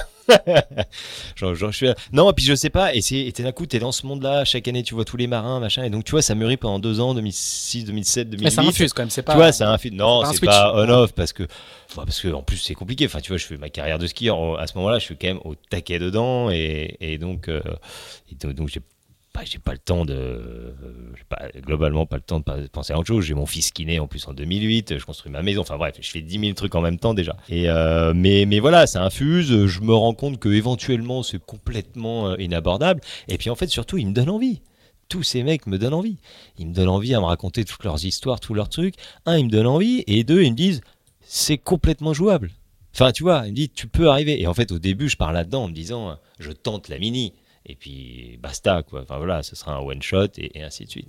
Et donc euh, en 2009, euh, j'achète ce, bah, ce, bateau fin 2009. 417. 417. Un proto déjà lombard. Ouais, un proto lombard. Ah bah oui, bah ça fait partie de l'histoire. Hein. C'est pas pour pas pour rien qu'on a fait un lombard. Hein. Donc euh, donc voilà, mais voilà, Nissan 417 à l'époque, je suis sponsorisé par Nissan qui est mon partenaire en ski, qui est partenaire à championnat du monde et quand je leur raconte l'histoire, ça les fait marrer et donc ils me donnent un petit budget pour pour démarrer. Donc c'était euh, c'était chouette. j'avais un magnifique bateau tout de suite. Donc on le met à l'eau au printemps 2010. Et là vogue la galère pour se qualifier pour la mini quand t'as jamais fait de bateau quoi. J'avais le bateau stocké à Lorient là, mais un truc. Euh, je, pouvais même pas. En fait, quand le jour où on met à l'eau. Euh, Adri part pour je sais pas quelle course ou je sais pas quoi. C'était en avril. Et, et en fait, moi je connais personne mais vraiment, enfin, tu vois, pas grand monde. Bah, si, François, mais il est pas là. Enfin, je connais deux, trois personnes et en même temps, tous pas leur demander quoi que ce soit, quoi. Et donc, en fait, je passe une semaine, j'ai le bateau qui est à la base, mais je peux, je peux pas bouger. et je croise David Sino, qui est un ami. pas tout à fait ce qu'elle est aujourd'hui. On est, on est ouais, ouais, ans en arrière. Exactement. Ça se développe, mais c'est pas encore. Euh, oui, oui, oui. Il y avait un peu moins de monde et tout ça. Et en gros, euh, j'appelle Adri, je dis, mais il me dit, mais vas-y, sors. Je dis, mais Adri, comment tu veux que je sorte? j'ai jamais, c'est impossible. Il n'y a pas de moteur, il n'y a pas de machin. Mais même avec un moteur, je suis pas sûr que ce soit une bonne idée que je sorte. C'est un proto. ouais, ouais, ouais, c'est des bateaux compliqués, quoi. Qui, bougent, euh, machin, les dérives, le truc. Enfin, mais de toute façon, je suis même pas capable d'envoyer les voiles. Bref. Et Adrien appelle, il me dit, mais te rappelles, je t'avais présenté l'hiver dernier un copain, David Sino. Ah, je dis, bah ouais, super, qui avait je vais l'appeler. Transat. Euh, Exactement, qui avait fait euh, la Mini Transat, qui fait deux podiums sur la Mini. Et, euh, et donc, euh, j'appelle David, je dis, bah voilà, il me dit, bah, avec plaisir, je viens. Et donc, David m'emmène faire mes premiers bords, m'emmène faire ma première course. Et là, c'était énorme parce que, première course, on fait trois, il, fait, il fait troisième. Je dis, il fait troisième parce que moi, je sais même pas d'où on est parti, je sais même pas où on allait, tellement que c'était. Euh, ouais, parce que tu connais rien à la nave, tu sais pas lire une carte. Tu vois, et donc, d'un coup, il y a tout le monde qui dit Putain, il y a un jeune skieur là, il sait faire du bateau, il fait troisième et tout. Je dis Moi, laisse tomber, je sais rien faire. David, il a tout fait tout seul. C'était extraordinaire. Et voilà, et en fait, j'ai passé huit mois ici. J'ai déconnecté complètement du monde du ski. Je suis arrivé en avril. J'ai bossé tout l'été à essayer de comprendre comment marchait un bateau, comment marchait ce mini. J'ai fait trois tentatives de qualif mini dans l'été, mais sauf qu'à la fin de l'été, j'avais fait 7000 000 ou je sais pas combien. et qu'à la fin de l'été, ben, au final, j'étais qualifié pour ma mini. Et, c'était extraordinaire parce que, parce que voilà, après je suis reparti sur le championnat du monde. Tous mes sponsors faisaient la gueule du ski parce que j'avais pas, je m'étais pas entraîné de l'été. Effectivement, pour le coup, j'avais pas le temps. Et ben, je repars sur le championnat du monde. Et finalement, je regagne le championnat du monde. Donc c'était une pause euh, parfaite. Et, et donc derrière. Fou, faire la double carrière. c'est complètement dingo. C'était dingo. Et en fait, cette espèce de Paris-là, euh, bah, il était euh, loin, loin, loin, d'être gagné, quoi. Enfin, tu vois. Et donc, bref. Donc je me retrouve, euh, je regarde, je donc c'est génial, tout le monde est content, on remet le bateau à l'eau et là faut partir sur la mini. Et, euh, puis voilà. en 2011 Voilà, 2011. Euh, bah, première... champion du monde en 2011 et il y a la mini transat à faire. Exactement, et il y a la transat à faire en septembre et là au départ de la mini là. je crois que la seule course en solo que j'avais fait, c'était genre le trophée MAP, quoi. C'était 48 heures, quoi. Donc, Donc tu as en gros 18 mois d'expérience de bateau, quoi. Ouais, c'est ça. Et là, je pars au départ, et là, je me dis, mais là. En fait, je pars tellement en mode aventure qu'au final, euh, et, en même temps, je sais tellement pas ce qui m'attend que, euh, que. Ça te paraît pas fou aujourd'hui? Si, si, euh, ça me paraît complètement inconscient aujourd'hui, parce que des fois, là, même moi maintenant, je me dis, putain, t'es en galère, machin, en gros, tu manques d'expérience encore aujourd'hui, tu vois. Et tu te dis, non, mais rappelle-toi, il y a 10 ans quand même. Bon, bref. Et, euh, et en fait, là, euh, la découverte du large, parce qu'en fait, c'est la première fois que je partais au large. Et ça a été un, un, moment extraordinaire, quoi. Je me suis régalé toute la mini. Pas toute la mini. Pas tout à fait. Pas toute. On verra plus tard, mais en gros donc je pars, on est 80 bateaux comme d'hab, là, ou je sais pas combien au départ. Moi j'ai un ancien bateau, mais bon, je me dis, euh, en fait, j'ai quand même un petit ego, je dis, faut pas que je finisse dernier, quoi, c'est pas possible. Quoi. Je savais qu'il allait y avoir plein de, de, de, séries. Euh, de... Ah ouais, ça c'était drôle. Tout le monde me dit, euh, mais pourquoi t'as pas acheté un bateau de série? Parce que c'était. je ne savais pas. Moi, Adrien il m'a dit il y a ce bateau acheté pas très cher. Qui lui court en proto. Donc, euh. Voilà, exactement. Donc je savais même pas qu'il y avait ça. Bon, bref. Et donc voilà, et puis au final, en fait, euh, ça se déroule super bien la première étape. Plus les jours passent, alors, euh, bon, alors sortie de la baie, la galère, il y a du monde, du truc. Moi, je mets quand même un peu de temps à virer, à faire toutes les manœuvres et tout. Mais au final, je m'aperçois que plus les jours passent, plus ben, c'est des longs bords, c'est des choses techniquement. Ton niveau technique du center manière, il, il se lisse. Voilà et qu'au final mon bateau il va plutôt bien. Et, donc j'avance et j'ai pas de problème technique. Et, euh, j'arrive 12e à j'arrive 12e à à Madère je crois. Mm pas 9 jours de mer. Donc c'était quand même une longue première étape parce qu'il n'y avait pas eu de vent. Après il y a eu beaucoup de vent auprès et tout. Et d'un coup bah d'un coup c'est dingue parce que un t'aurais jamais espéré arriver là. Je suis arrivé bord à bord. On en reparlait il y a deux jours avec Antoine Rio qui avait le tout dernier bateau le 800 et tout. On est arrivé ensemble c'était dingo. Et euh, parce que j'ai eu de la chance, parce que plein de choses. Mais en fait, surtout, je me suis éclaté. J'ai pris beaucoup de plaisir. Qu'au final, j'ai fait la course, qui était quand même pas complètement prévue au départ.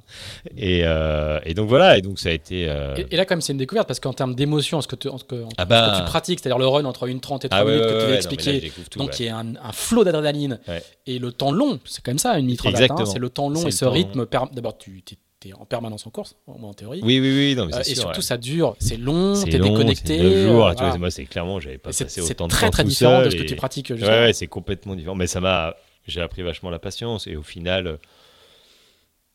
le deuxième titre en 2011, euh, il est aussi parce que. Enfin, tu vois, ça m'a apporté aussi. Enfin, à chaque, chaque bout de carrière m'a apporté quand même beaucoup de choses à chaque fois. Et, là, sur le fait de, de, gagner en patience, parce que je suis un peu un hyperactif, je suis pas très patient, je suis un peu. Bon, d'ailleurs, je manque un peu de patience des fois sur l'eau, mais, euh, mais euh, de patience sur la stratégie, tout ça, hein, pas, pas sur l'énervement. Hein. Mais euh... Tu peux toujours essayer avec Vincent Rioux, je suis sûr, je suis sûr que ça marche. Ouais, ouais, non. non, non, mais voilà, je suis pas, c'est, pas mon caractère, mais. Mais du coup, tu trouves, tu, tu, te euh, découvres une facette. Ouais, je découvre une facette, voilà, je découvre plein de trucs, je me mm. découvre moi, je découvre plein de trucs parce que j'ai jamais passé 9 mois tout seul, que, et comme tu dis, euh, je, je, passe ma vie à 1000 à l'heure, à skier à 120 à l'heure, sur des runs de ouais. minute 30, à prendre des risques de dingue, et que là, bah, ça n'a rien à voir, ça n'a rien à voir, tout. tout et t'aimes ça, donc du coup, ce qui n'était pas écrit, mais t'aimes et ouais, ouais, et du coup, bah ouais, non, je prends vachement de plaisir, je m'éclate je m'éclate. Et après, deuxième étape, euh, bah là, j'ai des petits problèmes de safran, hein, donc c'est un peu compliqué. Je rarrache un safran, je m'arrête au Cap Vert, je répare le safran, je repars du Cap Vert, j'arrache les deux safrans, 150 euh, 000 au sud du Cap Vert, j'arrive à en bricoler un, et là, je remonte au Cap Vert et j'abandonne. Mais au final, je m'en fous. C'est juste l'aventure, quand même, là. Mais oui, alors là, déjà, là, c'est l'aventure. Mm. Et en fait, j'étais je partais pas faire la course moi tu vois je mm. partais et en fait, en fait j'étais ravi parce que euh, j'avais eu des galères mais j'avais géré mes galères j'avais ramené mes bateaux au port Bon, j'étais pas allé au bout, c'est sûr, c'est frustrant. Hein. Et, mais euh, mais enfin, pour le coup, j'avais pas de aucune frustration quoi, à part l'envie d'y retourner, tu vois. Mais euh, ah, c'était pas le, c'était pas l'œuvre de ta vie non plus. Ouais, non, non, non, donc euh, donc donc c'était cool. J'étais hyper content. J'avais fait, je sais pas combien au final en tout, 22 jours de mer ou enfin je sais pas combien, mais bon quand même un petit un petit paquet de temps sur l'eau et puis surtout avec assez rapide, tu vois, enfin mm. assez dans, dans, le rythme en tout cas euh, des mecs. Donc, euh, donc non, c'était une découverte incroyable, quoi. Qui va pas au bout, mais euh, qui a aucune importance, quoi. Et là, du coup, le dossier est clos ou, ou, tout de suite tu te dis ah. Bah, en fait, tout de suite, assez vite. Et là, et surtout, ne serait-ce qu'après la première étape, je dis non, mais là, il faut que je continue. Enfin, tu vois. Et en fait, très vite, d'un coup, tu t'imagines plein de choses. Tu t'imagines des routes du Rhum, tu t'imagines des Jacques Vabre, et tu t'imagines des Vendée Globe. Et, et voilà. Et donc de là, j'ai dit bah là maintenant, il va falloir jouer avec les deux. Et c'est compliqué parce que les saisons d'hiver, il y a, ça prend énormément de temps. Les saisons d'été, ça prend énormément de temps. Ah, parce que le circuit de freeride continue l'été? Non, non, non, mais la saison de voile, ah d'un coup, si tu veux faire les trucs, et puis, euh, puis voilà, puis il faut trouver des sous pour l'un, pour l'autre. Enfin, tu vois, d'un coup, c'est quand même compliqué. Donc je me dis, on fait tout ce qu'on peut, mais la priorité, ça reste le ski. Derrière, si on arrive à faire du bateau, on y arrive. Et puis au final, bah, pendant quelques années, j'ai réussi quand même à chaque fois à trouver un peu de budget pour faire une Jacques Vabre, trouver un peu de budget pour faire tout ça. Et donc entre 2014, 2000, alors 2012, j'arrive à faire Québec-Saint-Malo. Mais je fais que cette course la saison. Mais bon, c'est quand même génial. En 40 pieds, c'est là où on se rencontre d'ailleurs. C'était vraiment une. D'ailleurs, je ne dis pas à chaque podcast, mais c'est une course fabuleuse bah, ah bah pour le voyage. J'ai hâte d'être là l'année prochaine. Descendre je retourne l'année prochaine et ça va être, euh, ça, va être, ça va être juste dingue. La descente du fleuve est un, est un truc. C'est juste fou.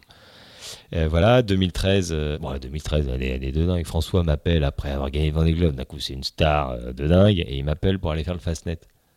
Me dit bah on a une place à bord pour Mediaman, viens avec nous. Et donc je me retrouve avec François, Michel Desjoyaux et moi à bord de Massif. Pas mal. Voilà, pour faire un petit cours de voile de 10 jours.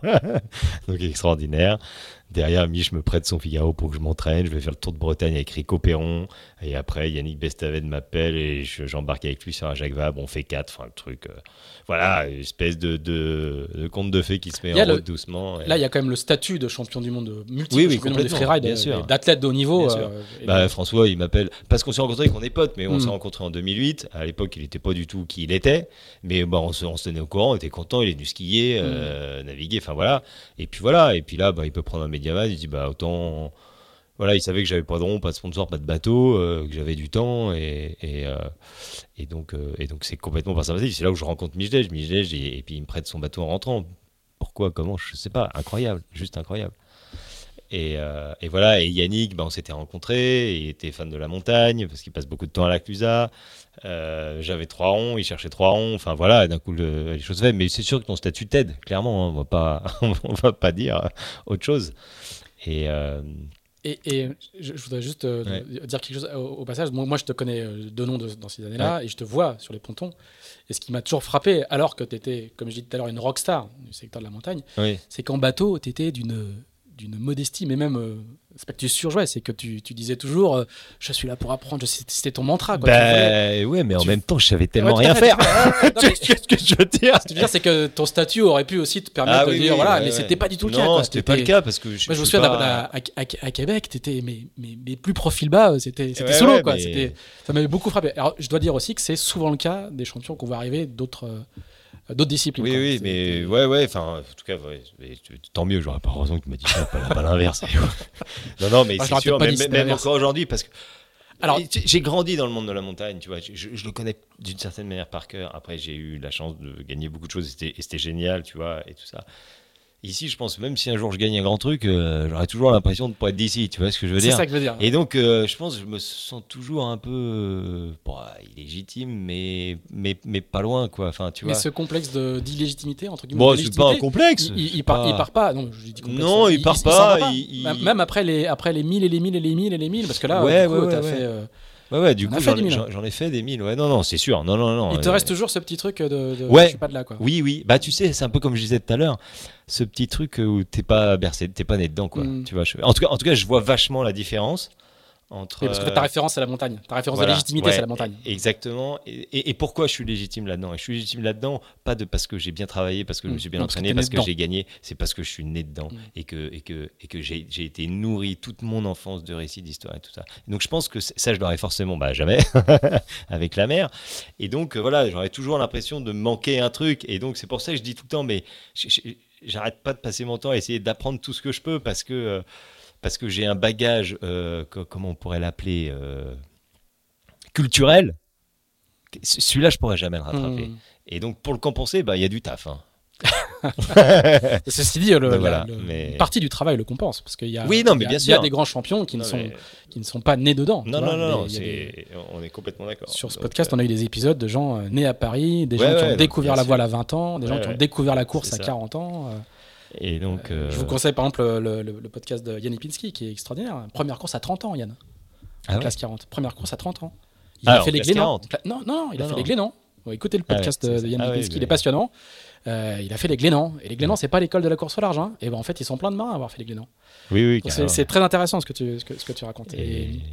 la, la, la, la, Mais la, voile de compétition. Yann est très comme ça. Hein.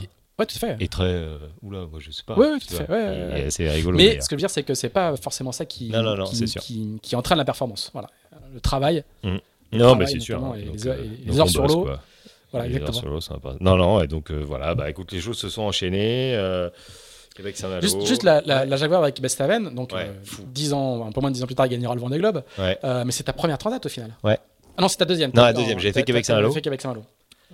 C'est ta deuxième, euh, ta deuxième euh, en double. Euh, ouais, ouais, bah c'est ma première en double, c'est une trajectoire classique. Québec Saint-Malo, c'est une transat. Avec deux safrans, parce que Québec Saint-Malo, à partir de Saint-Pierre-et-Miquelon, on a deux safrans quand même. ah, puis c'est tout bêtement, sur 12 jours de course, il y en a presque 3 sur le fleuve. Quoi. Ouais, ouais, ouais, exactement. Donc là, non, non, vraie première transat, et puis grosse transat, parce que c'était Le Havre Itajai. Donc 23 jours de course, hein, je crois. Et vous faites 4 Et on fait quatrième, ouais. On fait quatrième et bah, dingo en fait parce que ben moi moi clairement à l'époque je sais encore pas faire grand chose et, compagnie et là c'est mon meilleur un de mes meilleurs souvenirs de Transat euh, bah, de par la performance que c'est la meilleure performance d'ailleurs que j'ai jamais faite euh, mais c'est surtout que c'était vraiment le début que j'avais tout à apprendre que j'étais terrorisé de pas être au niveau, mais de toute façon, je n'étais pas au niveau. Mais, mais en gros, Yannick m'a dit, mais de toute façon, ne flippe pas, t'as pas le niveau. non, mais. Mets-toi à l'aise. Mets-toi à l'aise. ne cherche pas, tu vois. Donc, non. Mais par contre, je vais te faire confiance et je vais te montrer et, tu vas voir. Et en fait, il m'a transmis sa confiance, un truc de dingue. Il m'a tout apporté et, euh, et d'un coup, ben, d'un coup, ça marchait, quoi. Enfin, d'un coup, ça marchait j'ai réussi à suivre son rythme entre guillemets, tu vois. Mais euh, et, non, en fait, c'est une, course importante du coup en termes de. Ouais, c'est une course hyper importante, complètement de déblocage. Sais que lui m'a fait confiance. Et le fait que lui me fasse confiance, ça m'a donné confiance, tout simplement. Et, euh, et, donc, je me suis retrouvé euh, ouais, à prendre beaucoup de plaisir. C'était une course extrêmement dure, extrêmement rythmée. Il y avait beaucoup de vent tout le long. Euh, on barrait en permanence. C'était un délire, quoi. J'ai jamais autant barré, d'ailleurs, depuis, je crois. Et, mais, mais c'était génial. au début, j'étais terrorisé de barrer dans 35 nœuds, un 40 pieds au portant.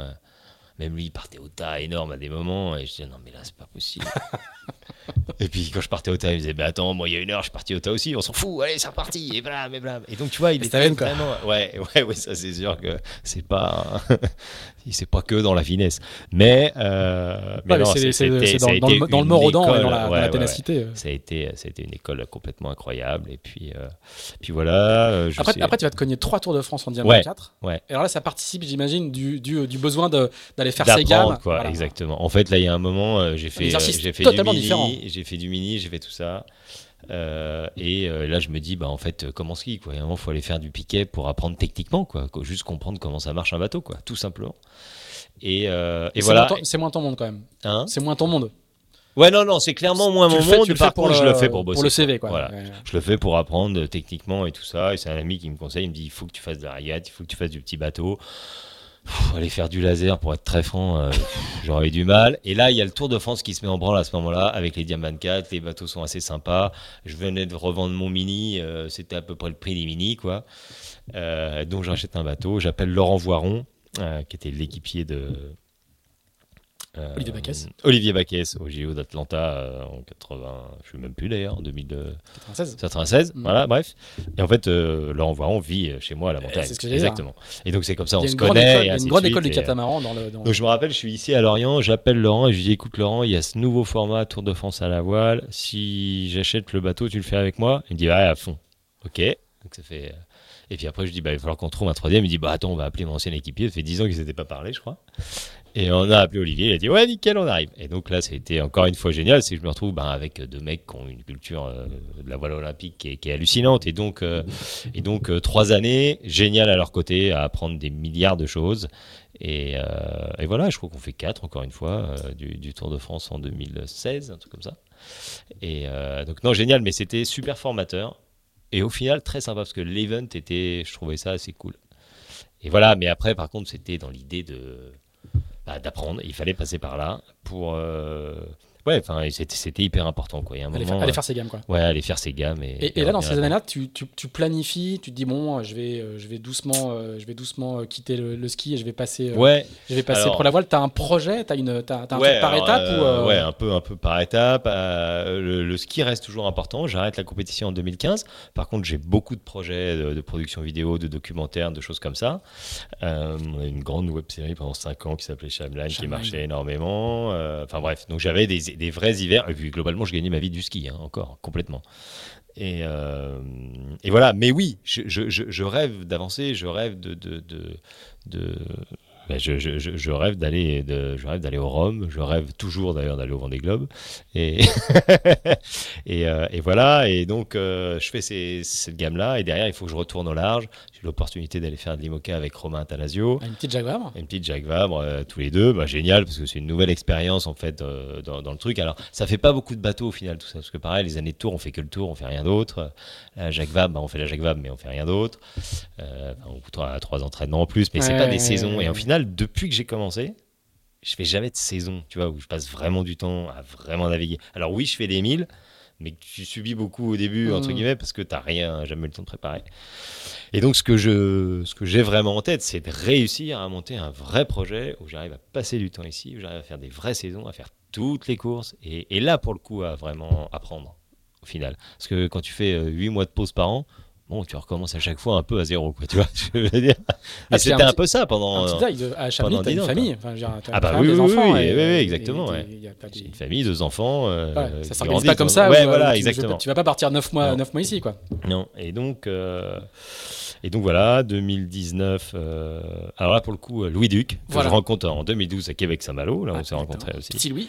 Petit Louis, qui reste un, un, super ami. Et en fait, je vois son bateau en vente. Et je suis extrêmement étonné parce que pour moi, il avait construit un nouveau bateau, un Lombard. Il avait. Euh, un lift V1. Le, un lift V1, exactement. le numéro 1. Le premier, c'est lui qui a ah développé le bateau. ouais et un bateau incroyable. Et d'un coup, je vois son bateau en vente. Alors, je pensais qu'il avait son sponsor. Bref, les choses se sont mal goupillées et tout ça. Il me dit, mais par contre, c'est mon bateau, euh, tout ça et tout. Et il dit, bah non, je suis obligé de le vendre et tout. Je dis, mais t'arrives pas à le louer cette année, par exemple, ou un truc comme ça? il me dit, bah si, mais il faut que je récupère tant. Je dis, bah écoute, si on. Peut-être. Euh, enfin, je, veux bien tenter le coup. On se donne jusqu'à quand? Et on se fait une jaguar tous les deux, quoi. Et, euh, et en fait, bah, c'est là où, pour la première fois, j'arrive à embarquer mes sponsors historiques du ski dans la course au large. Et Crosscall en l'occurrence, qui nous fait confiance sur cette transat-là, Transat Jaguar 2019, donc qui devient partenaire, copartenaire du bateau avec Chamonix-Mont-Blanc. C'est-à-dire que tu arrives à transférer. Euh, en fait, c'est la première fois où. Tu leur dis, bah, vous me suivez dans le ski, voilà, maintenant, le bateau ça coûte tant, les valeurs c'est ça, les, retours c'est ça. Exactement. en fait, c'est. Ça a mis vachement de temps. Avant, c'était très, très séparé. Euh, à Nissan, mais parce que euh, voilà, oui, mais alors ça, s'était arrêté en 2011, tu vois, donc mm. bon, ça faisait un petit moment, mais euh, mais alors déjà du fait que c'est beaucoup des pas de l'extra sportif, c'est beaucoup du technique, donc, donc, donc ils vont pas faire le transfert comme ça. Que même si tu as de l'extra sportif, l'extra sportif, tout est à 1000 km, tu vois, je veux dire. Et souvent c'est très local, et donc c'est difficile. Et j'avais Crossfall qui me suivait depuis 2014 en ski. Et euh, pour le coup, bah, ils sont à Aix-en-Provence, donc, mais ça reste quand même très loin de la Bretagne. Et en fait, je leur propose ce projet-là en collaboration avec Chamonix qui décide de nous suivre euh, dans l'histoire à budget euh, plus que réduit de chez réduit où on finance le minimum juste pour que Louis rembourse son emprunt, quoi, en gros, et garde le bateau un an de plus en espérant qu'on trouve pour mieux. Et, voilà, et donc on arrive à monter ce projet. Et là aussi, un super transat avec Louis, extraordinaire, bonhomme, marin, juste incroyable. Et euh, magnifique transat, on fait cinquième d'ailleurs, c'était les premières transats avec des SCO. Euh, nous, on était un bateau de dernière génération, mais on était pas SCO, donc on était ouais, plutôt, euh, voilà, plutôt content de la performance. Et, et, super souvenir. Et malheureusement, et en fait, ce projet-là, 2019, c'était de dire, ben, on va essayer tous les deux de se faire la Jacques Vabre et puis on verra qui fait euh, la route du Rhum euh, tu vois. Enfin on, va essayer de monter le projet à deux quoi. Tu vois toi tu as le bateau si j'amène euh, si moi j'arrive à trouver l'argent il y a peut-être un truc à construire. Malheureusement retour de la Jacques Vabre 2019 gros crash pour Louis et il perd le bateau, où ça sort. Donc au final d'un coup bah, le projet il est entre guillemets le projet il est mort. On a toujours Cross Call qui a été hyper content de ce qu'on a, de, de, ce qu'il a pu se passer, enfin de cette première expérience de transatlantique. Et euh, ils ont envie de continuer. J'ai d'autres petits partenaires à côté qui ont envie de continuer, mais d'un coup, ben, on n'a plus de bateau. Euh, on est au début de la révolution architecturale. Les deux premiers SCO sont sortis. Les deux, on a vu surtout des performances euh, surréalistes de Yan et, et de Banque du Léman. C'était encore plus flagrant. Banque du Léman, c'était complètement dingue sur la Jacques Vabre. Et, Ils font un 4 hein. Euh, ouais, c'est ça, ouais, hein. exactement. Lyon gagne et les Suisses font 4, mais ils avaient des périodes où c'était juste. Ceux qui font 4 en, étant, en ayant mis le bateau à l'eau. Euh, une semaine avant, euh, ils avaient des problèmes. En gros, ils, naviguaient 4 nœuds plus vite que nous, ils cassaient un truc, ils nous attendaient. Ils naviguaient 4 nœuds, ils cassaient un truc, ils nous attendaient. Oui, on finit juste derrière eux d'ailleurs. Exactement. Et, et, voilà. Et donc, en fait, et puis en fait, c'est donc bah, 2019-2020, là. En fait, je propose à Corée, je dis, bah écoute, faut construire. Moi là, je vois qu'un truc en fait là, c'est qu'il n'y a pas de bateau d'occasion ou que des bateaux pas bien, tu vois. Je lui dis, je, là, il y a une vraie fenêtre, il y a un vrai truc pour construire. Et en fait, on est en avril 2020, en plein Covid. Moi, je suis à la maison, enfin, comme, comme, tout le monde. Le moment idéal. Tout le monde bloqué à la maison. Mais au final, on a cette conversation, on a ce truc-là. J'appelle la banque. Dis-moi pourquoi, comment elle a dit d'accord. Parce que, bon, mais elle a dit d'accord, parce qu'en fait, au départ, j'avais même pas. Regarde, tu dirais le nombre, de banquiers cités dans ce podcast ouais. le, qui, qui, à chaque fois dit mais pourquoi il a dit oui, je ne sais pas. Non. On pourrait, on pourrait les remercier. Non, hein, mais, un non, paquet mais de banquiers qui, moi, qui sont ouais, là, ouais, hein. mais c'est pas une blague. Hein. Moi, ils ont été extraordinaires. Je, je, les ai rencontrés assez vite et ainsi de suite. Mais en fait, ils avaient la vision. Alors d'abord, j'ai demandé à Chamonix, mon banquier de la maison, là. Alors là, il m'a regardé avec des yeux, me laisse tomber. et après, j'ai appelé François, je lui ai dit, t'aurais pas un plan banque, là, pour construction d'un bateau? Et François m'a envoyé au crédit à l'école Finistère, là. Et je fais un peu de pub, mais ils ont été géniaux. Et en fait, ils m'ont fait confiance immédiatement. Et en fait, très très vite, ils m'ont dit d'accord. Moi, j'étais sur le cul. En même temps, je pense qu'en avril 2020, j'avais pas un euro d'avance.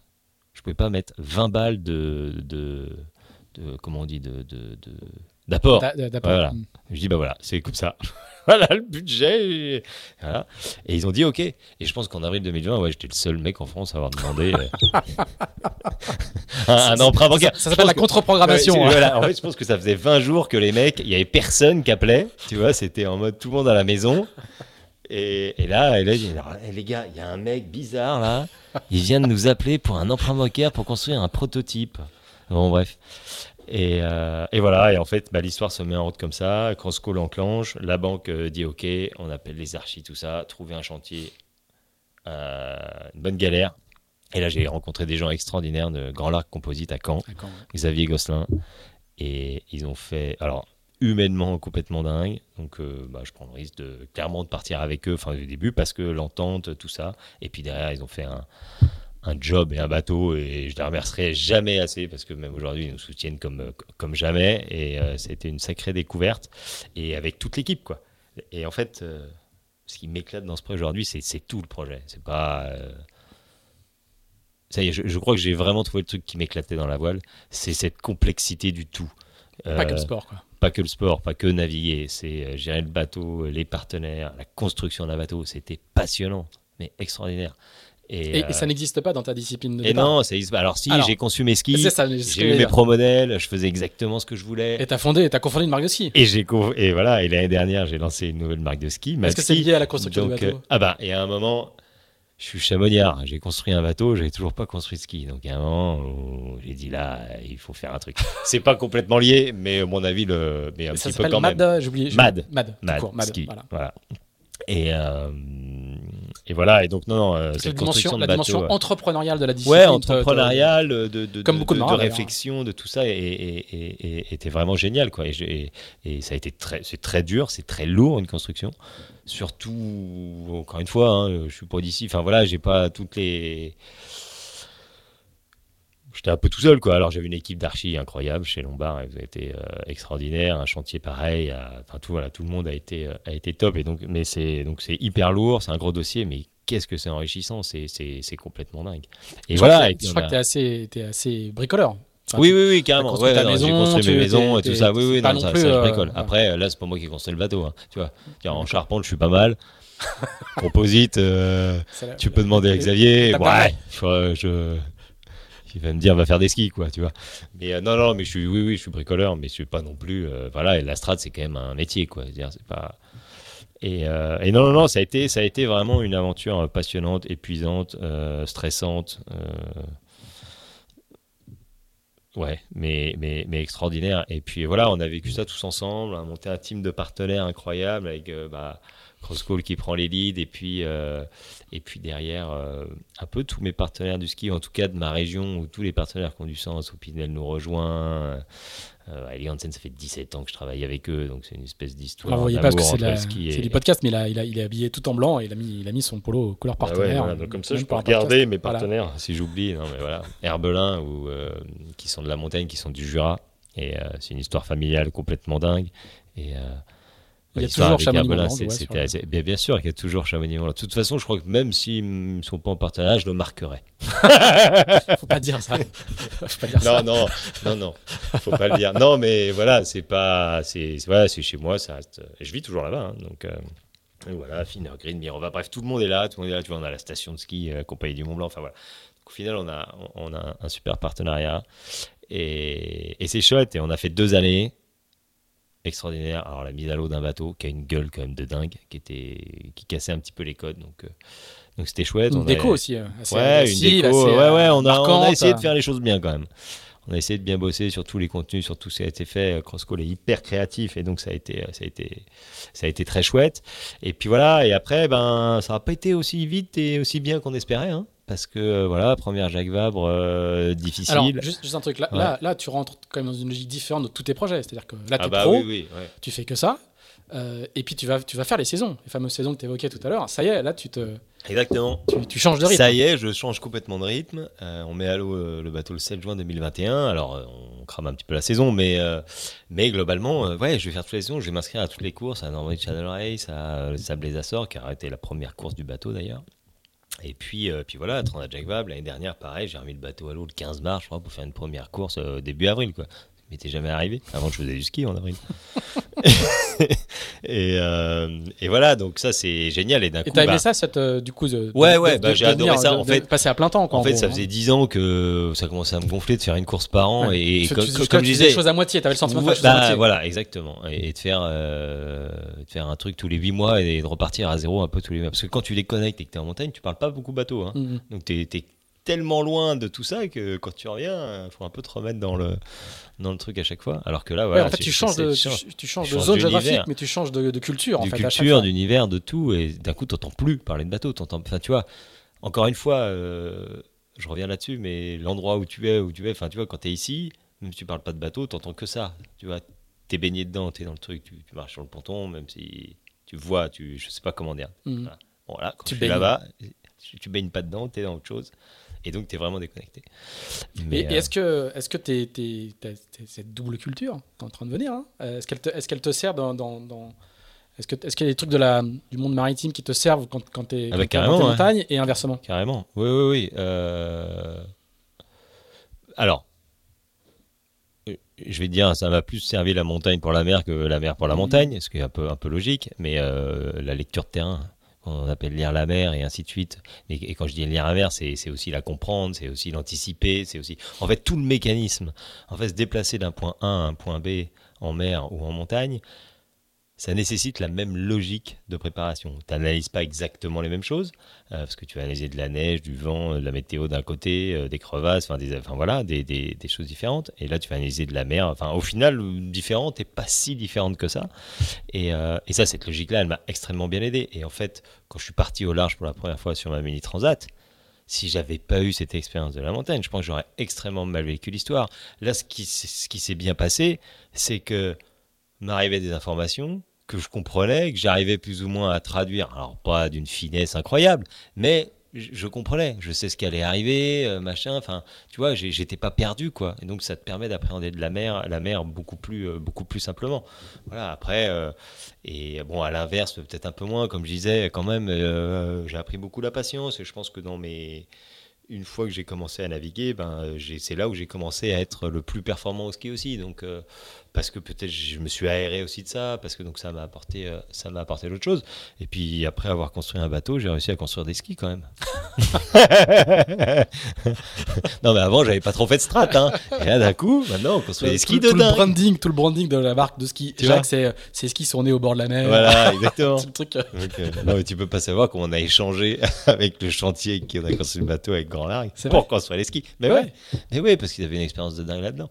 Donc on a bien rigolé. Et, la, marque de ski existe toujours enfin, le, ah ouais, la marque de ski existe En fait, on a fait un pré-lancement l'année dernière, donc c'est vraiment ah tout neuf. C'est tout neuf. Et euh, c'est tout neuf de chez tout neuf. Et euh, voilà, Lorient est bientôt tout, tout, tout équipé, donc c'est chouette.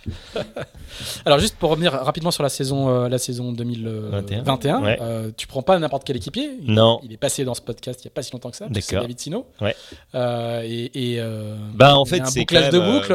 ouais, il y a un bouclage de boucle. Il, est, il, est, devenu team manager, il est, Exactement. retiré du terrain au sens littéral du terme il n'est plus le coureur qu'il a, qu'il a été. Non. Euh, tu, tu, C'était quoi l'idée? C'est une fidélité aux gens qui t'ont filé des coups de main? Bah ouais, ça. Alors déjà, euh, bah en fait c'est un peu la première question que tu te poses. Tu te dis avec qui je vais faire cette saison? Et en fait, j'ai bien réfléchi et j'avais envie de quelqu'un que je connaissais bien. Donc euh, depuis cette époque, euh, David est, resté un ami très très proche. J'avais besoin de quelqu'un qui allait pouvoir aussi m'apprendre à gérer tout ce projet d'une certaine manière. Enfin, tu vois, avoir cette vision un peu projet quoi. voilà, un, peu, voilà, un peu. J'avais envie d'avoir quelqu'un qui me connaissait et pas quelqu'un que j'allais suivre en permanence, enfin qui connaissait un peu mon truc. Et puis tout ça, d'une certaine manière, enfin une bonne partie, c'est que si il n'était pas venu m'aider à sortir du ponton à cette époque-là, bah voilà. En fait, c'est la première personne qui m'a emmené naviguer, qui m'a dit tiens, viens, voilà comment marche un bateau. Et voilà, moi, dix ans plus tard, j'ai la chance extraordinaire de pouvoir construire et de mettre à l'eau un bateau. Et, et voilà, et il était, il avait largement les. Enfin voilà, il a une carrière en mer qui est pas une carrière complètement dingue, mais je veux dire, des mecs qui ont fait deux mini, qui ont fait deux podiums, il n'y en a pas 25. Mhm. Hein euh, il avait cette casquette de manager, il avait construit des bateaux, enfin voilà, il, y avait un peu tout ça. Et puis, euh, et puis voilà, c'était aussi une manière euh, de rendre un peu, un peu l'appareil. Euh, au début, je pensais surtout que ça allait pas être possible parce qu'il a un job un peu prenant. et, euh, mais il était super content et il a trouvé, euh, voilà, c'était une année un peu de transition pour eux, donc, donc, donc, ça l'a bien fait. Non, non, c'était une année, c'était une année extraordinaire. comme je disais, on n'a pas eu les résultats qu'on escomptait avec notre nouveau bateau, mais mais on a bien rigolé. non, j'aime pas dire ça, c'est pas bien. Non, non, mais mais tu vas le vexer. mais en même temps, c'était hyper émouvant. J'étais hyper fier d'arriver avec David à après une transat hyper dure parce qu'en gros on n'avait plus de spi à partir des Canaries. Donc tu vois Canaries, euh, la Martinique, sous petit spi, mm. ouais, dans 10 nœuds de vent moyen, euh, c'est long. Hein. Et, et, et, voilà, et en même temps, ben, voilà, hyper fier d'avoir fait ça avec lui, hyper, enfin voilà, hyper heureux de l'avoir fait. Ce qui nous est arrivé, ça aurait pu arriver avec n'importe qui, entre guillemets, donc c'est pas le c'était pas le c'était pas le truc. Mais on a découvert beaucoup de choses avec ce bateau. On a eu quelques problèmes techniques au début c'est que euh, on en parlait tout à l'heure on se doutait pas de la puissance des bateaux. Et c'est qu'on a cassé quand même beaucoup beaucoup de choses au début. Euh, par exemple toutes les poulies qu'on utilisait avant même sur le bateau de lui qui commençait à être puissant on ne peut plus on est passé au modèle d'au-dessus. Donc euh, parce qu'on pète tout les boutons les pète les voiles on les pète.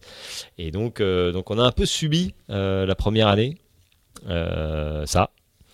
Et c'était un peu c'était un peu raide mais mais, euh, mais, mais bon. Et alors, quand, tu commences la saison 2022, tu as, la route du Rhum euh, au bout. là, je flippe un peu. Voilà, c'est ce que j'allais te demander. C'est que en fait, je suis excité comme un, dingue parce que parce que parce que en fait, euh, ça me paraît pas vraiment palpable. Je sais pas, je, sais pas comment dire. Je, je, vois ça tellement comme un mythe de, de voilà que je, mets vachement longtemps à me rendre compte que je vais aller être au départ de la route du Rhum. Et, euh, et, en même temps, bah, je trouve ça génial. Euh, et en fait, on passe une super saison. On a une première course de qualification. Alors pour le coup, il se passe pas très bien parce que je pète deux voiles. Enfin bref, une espèce de truc rocambolesque la deuxième nuit de course. Mais bref, euh, on finit le parcours, on se qualifie et tout ça. Donc derrière, bon, t'es qualifié, c'est plié. Et après, on a fait beaucoup progresser le bateau l'année dernière. On a vraiment fait en sorte de fiabiliser tout ce qu'on pouvait. Bon, il se trouvera que Sauf on n'a pas tout fiabilisé, hein, mais, euh, mais voilà. Mais en fait, je suis arrivé extrêmement serein au départ de la course. Euh, je me sentais hyper bien sur mon bateau, euh, toutes les manœuvres passaient génialement bien. Enfin, je, tu vois, je, je on n'avait plus aucun problème de, de, jeunesse entre guillemets qu'on qu'on pouvait avoir et donc et donc ouais et donc un gamin dans un grand bain et, et, en fait quand tu découvres ce que c'est la route du Rhum c'est quand même un truc de vie. J'ai eu la chance de vivre plein de grands événements. Ah, c'est ce que je t'ai demandé. Est-ce que ça servi En tout cas, de trucs assez cool, euh, avec des grosses ambiances, avec en plus où ça se passait bien et donc des grosses émotions. Là, on parle de Saint-Malo, hein Ouais. Mais là, Saint-Malo, là, c'est juste démentiel. Et moi, j'ai kiffé, mais grave. non, mais j'ai pris énormément de plaisir. parce que certains euh, sont ah écrasés par ça. C'est gros, hein. vachement proposé. C'est très gros, c'est très machin. Mais on s'était plutôt bien organisé. On a fait plein de choses, mais en même temps, j'ai toujours eu mes moments off, mes, mes trucs et tout. Et, en fait, j'avais aussi envie d'en profiter vachement, quoi. Donc j'en ai, j'en ai vachement profité. Et euh, non, non, j'ai trouvé ça dément. Et, la qualité, enfin, bon, bref, moi j'ai été quand même vraiment impressionné par. Euh, parce qu'est la route du Rhum. hyper fier d'être au départ de la Road quoi. C'était dingue, j'ai l'impression d'être un voleur. Encore Un peu, ouais. Un peu, je sais pas. Euh, mais euh, toujours ce sentiment-là de se dire, qu'est-ce que tu fous là? Alors que putain, on a, bah oui, on, a un peu bossé pour. Hein, mais, ça, ça, ça, se mérite et tu l'as mérité. Mais, euh, mais, non, non, non, c'était. c'était Ouais, c'était ouais, c'était dingue. C'est vraiment un, événement de dingue. Et je ouais, hyper fier d'être là-bas, hyper fier d'être départ de cette course. Et puis, euh, et puis oui, forcément un peu stressé parce que euh, au final, être en solo, bah, ça allait être entre guillemets ma deuxième. C'est ce que j'allais dire. Et au final, on fait peu de solo. Et, mais voilà, mais j'avais tellement envie en même temps. J'avais tellement envie de retrouver le solitaire parce que, euh, encore une fois, des fois, je m'excuse un peu trop souvent, tu vois, je veux dire. Et j'ai l'impression d'être bien meilleur marin en solo qu'en double ou en équipage. Ah, T'as pas la pression du, regard extérieur Ouais, tu vois, je veux dire, j'ai l'impression de m'exprimer plus euh, et j'ai l'impression d'aller plus vite, quoi. Non, mais c'est con, hein, mais. Enfin, d'être T'as pas justifié, t'as pas justifié ta place là, t'es tout seul. et pas puis, euh, justifié, alors que bon, des fois, pas besoin de justifier. Enfin, je, dis pas que justifier quoi que ce soit quand je dis avec David ou avec autre, autre chose, mais. Euh, mais d'un coup je sais pas, les choses me semblent plus fluides quand je suis tout seul que quand je suis avec quelqu'un. C'est bizarre. c'est hyper bizarre. Vincent Rioux, euh, exception, exception faite de Vincent Rioux, évidemment. Non, non, non, non mais c'est pas. non, non, pas du tout. On sent hyper bien et c'est génial et, et, ça passe super bien. Mais en fait, euh, j'avais hâte de partir en solo pour redécouvrir euh, un peu ça parce que je l'avais vu sur les entraînements et sur tout ça. Et donc, du coup, tu as le goût pour le, solitaire en mer. Tu, tu te sens bien, tu es à ta place. Ouais, bah ouais. En fait, ça fait hyper peur. On connaît des marins qui sont pas à l'aise en solitaire, en qui le font parce que ça fait partie du boulot. Et quand tu es, euh, je pense que je suis presque plus à l'aise en solo qu'en équipage. C'est hyper bizarre, hein, mais, mais par contre, ça, ça le départ, le, le truc, c'est quand même un, un, un, petit dossier, quoi. Enfin, tu vois, le départ de la route durable, là. j'étais bien concentré, quoi, tu vois. j'étais un peu en mode. Euh, euh, mais mais c'était magique, quoi. C'était magique. Et cette première nuit était dingo. Euh, j'étais derrière Corentin Doguet et juste devant Ambrogio Beccaria, là, toute la nuit, dans les cailloux, à tirer des bords. C'était complètement fou. le jour se lève, t'arrives dans le dans le dans le front avec une mer démontée, mais un truc c'était barjot. Et, et tu te dis, mais c'est quoi le projet? Et en même temps, c'était génial parce que ça dure 10 minutes, mais t'as quand même 10 minutes où tu te dis là, c'est un peu costaud. Et, euh, et, non, et puis après, après ça, enfin, c'était, j'ai vraiment kiffé ces, ces, ces, trois premiers jours. Et comme je le disais tout à l'heure, euh, deux minutes avant le dématage, je suis en train de faire une vidéo en disant, c'est tellement cool. Alors, et c'était des conditions dures, tu vois, on était auprès depuis trois jours, on en prenait mmh. plein la tronche, j'avais 35 nœuds. Enfin voilà, les bateaux sont pas confort, mais ça déroulait, je me sautais bien, j'avais ma vision, enfin voilà, j'étais dans le bon groupe. Euh, j'avais pas encore fait, enfin, et, et, là d'un coup tout, enfin voilà, c'était c'était cool. Donc je, ouais, je, pense, je reviens au début de la question parce que là j'étais parti sur euh, presque un autre sujet, mais euh, donc ouais, je, prends vachement de plaisir en solo. Voilà. Après, pour l'instant, je suis pas allé au bout. Hein.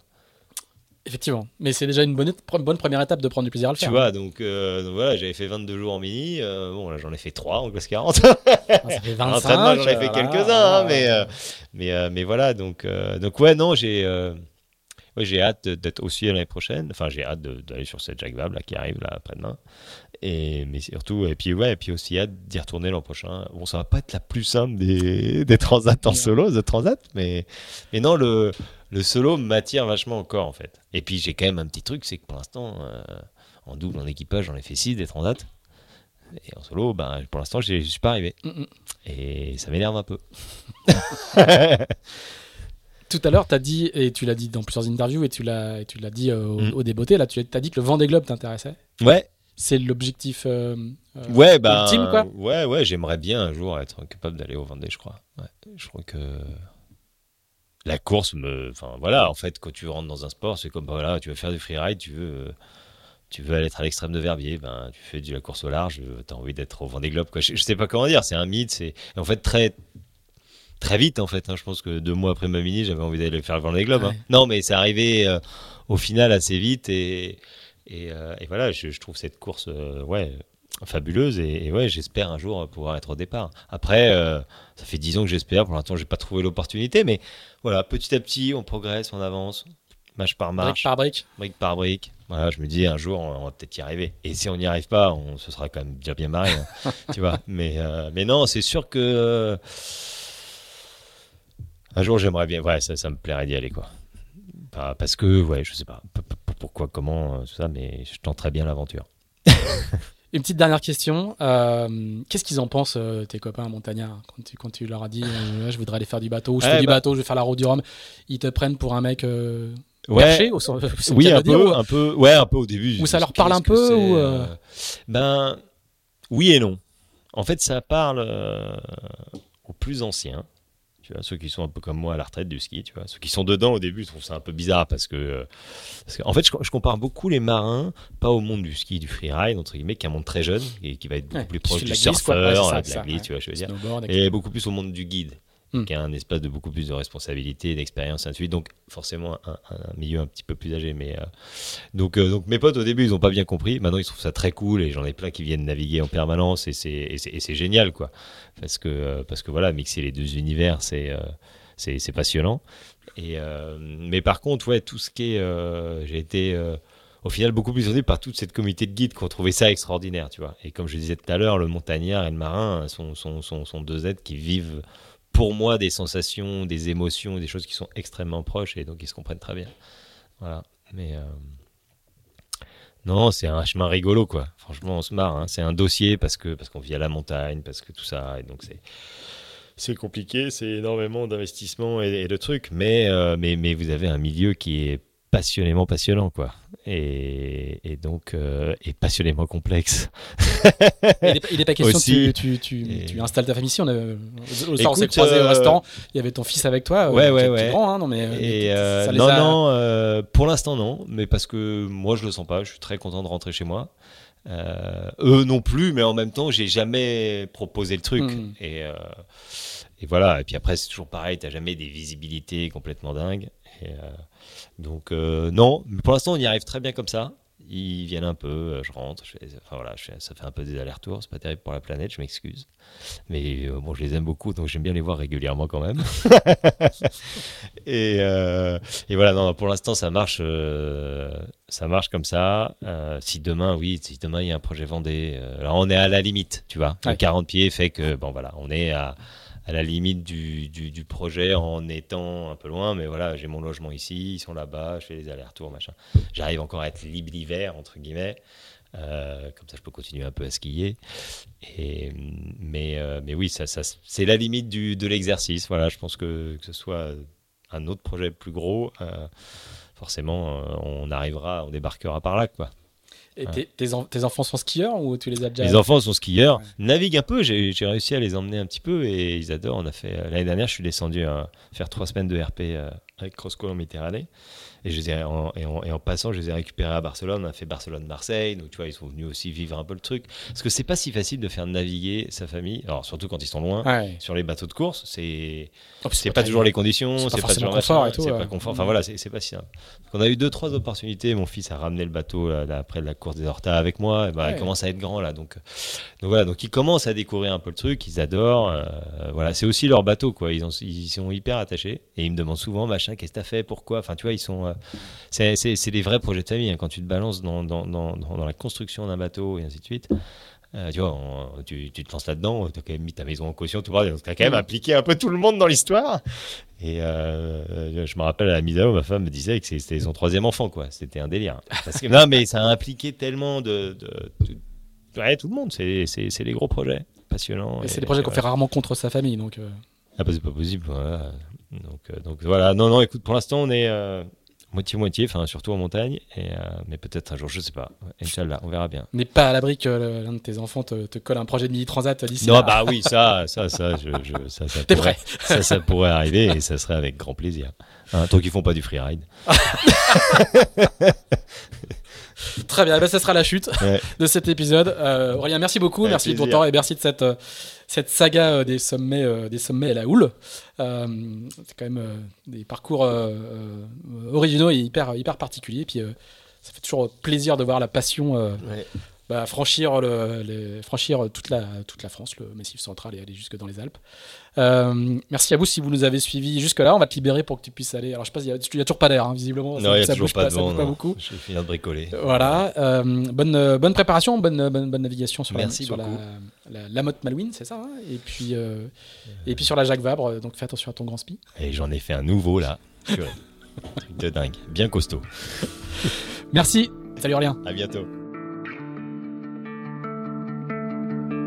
Merci d'avoir écouté ce nouvel épisode d'Into the Wind produit par Tip Shaft. Si vous l'avez apprécié, n'hésitez pas à le partager, n'hésitez pas non plus à nous dire ce que vous en pensez, en bien ou en mal. On se retrouve dans 15 jours pour un nouvel Into the Wind. À bientôt!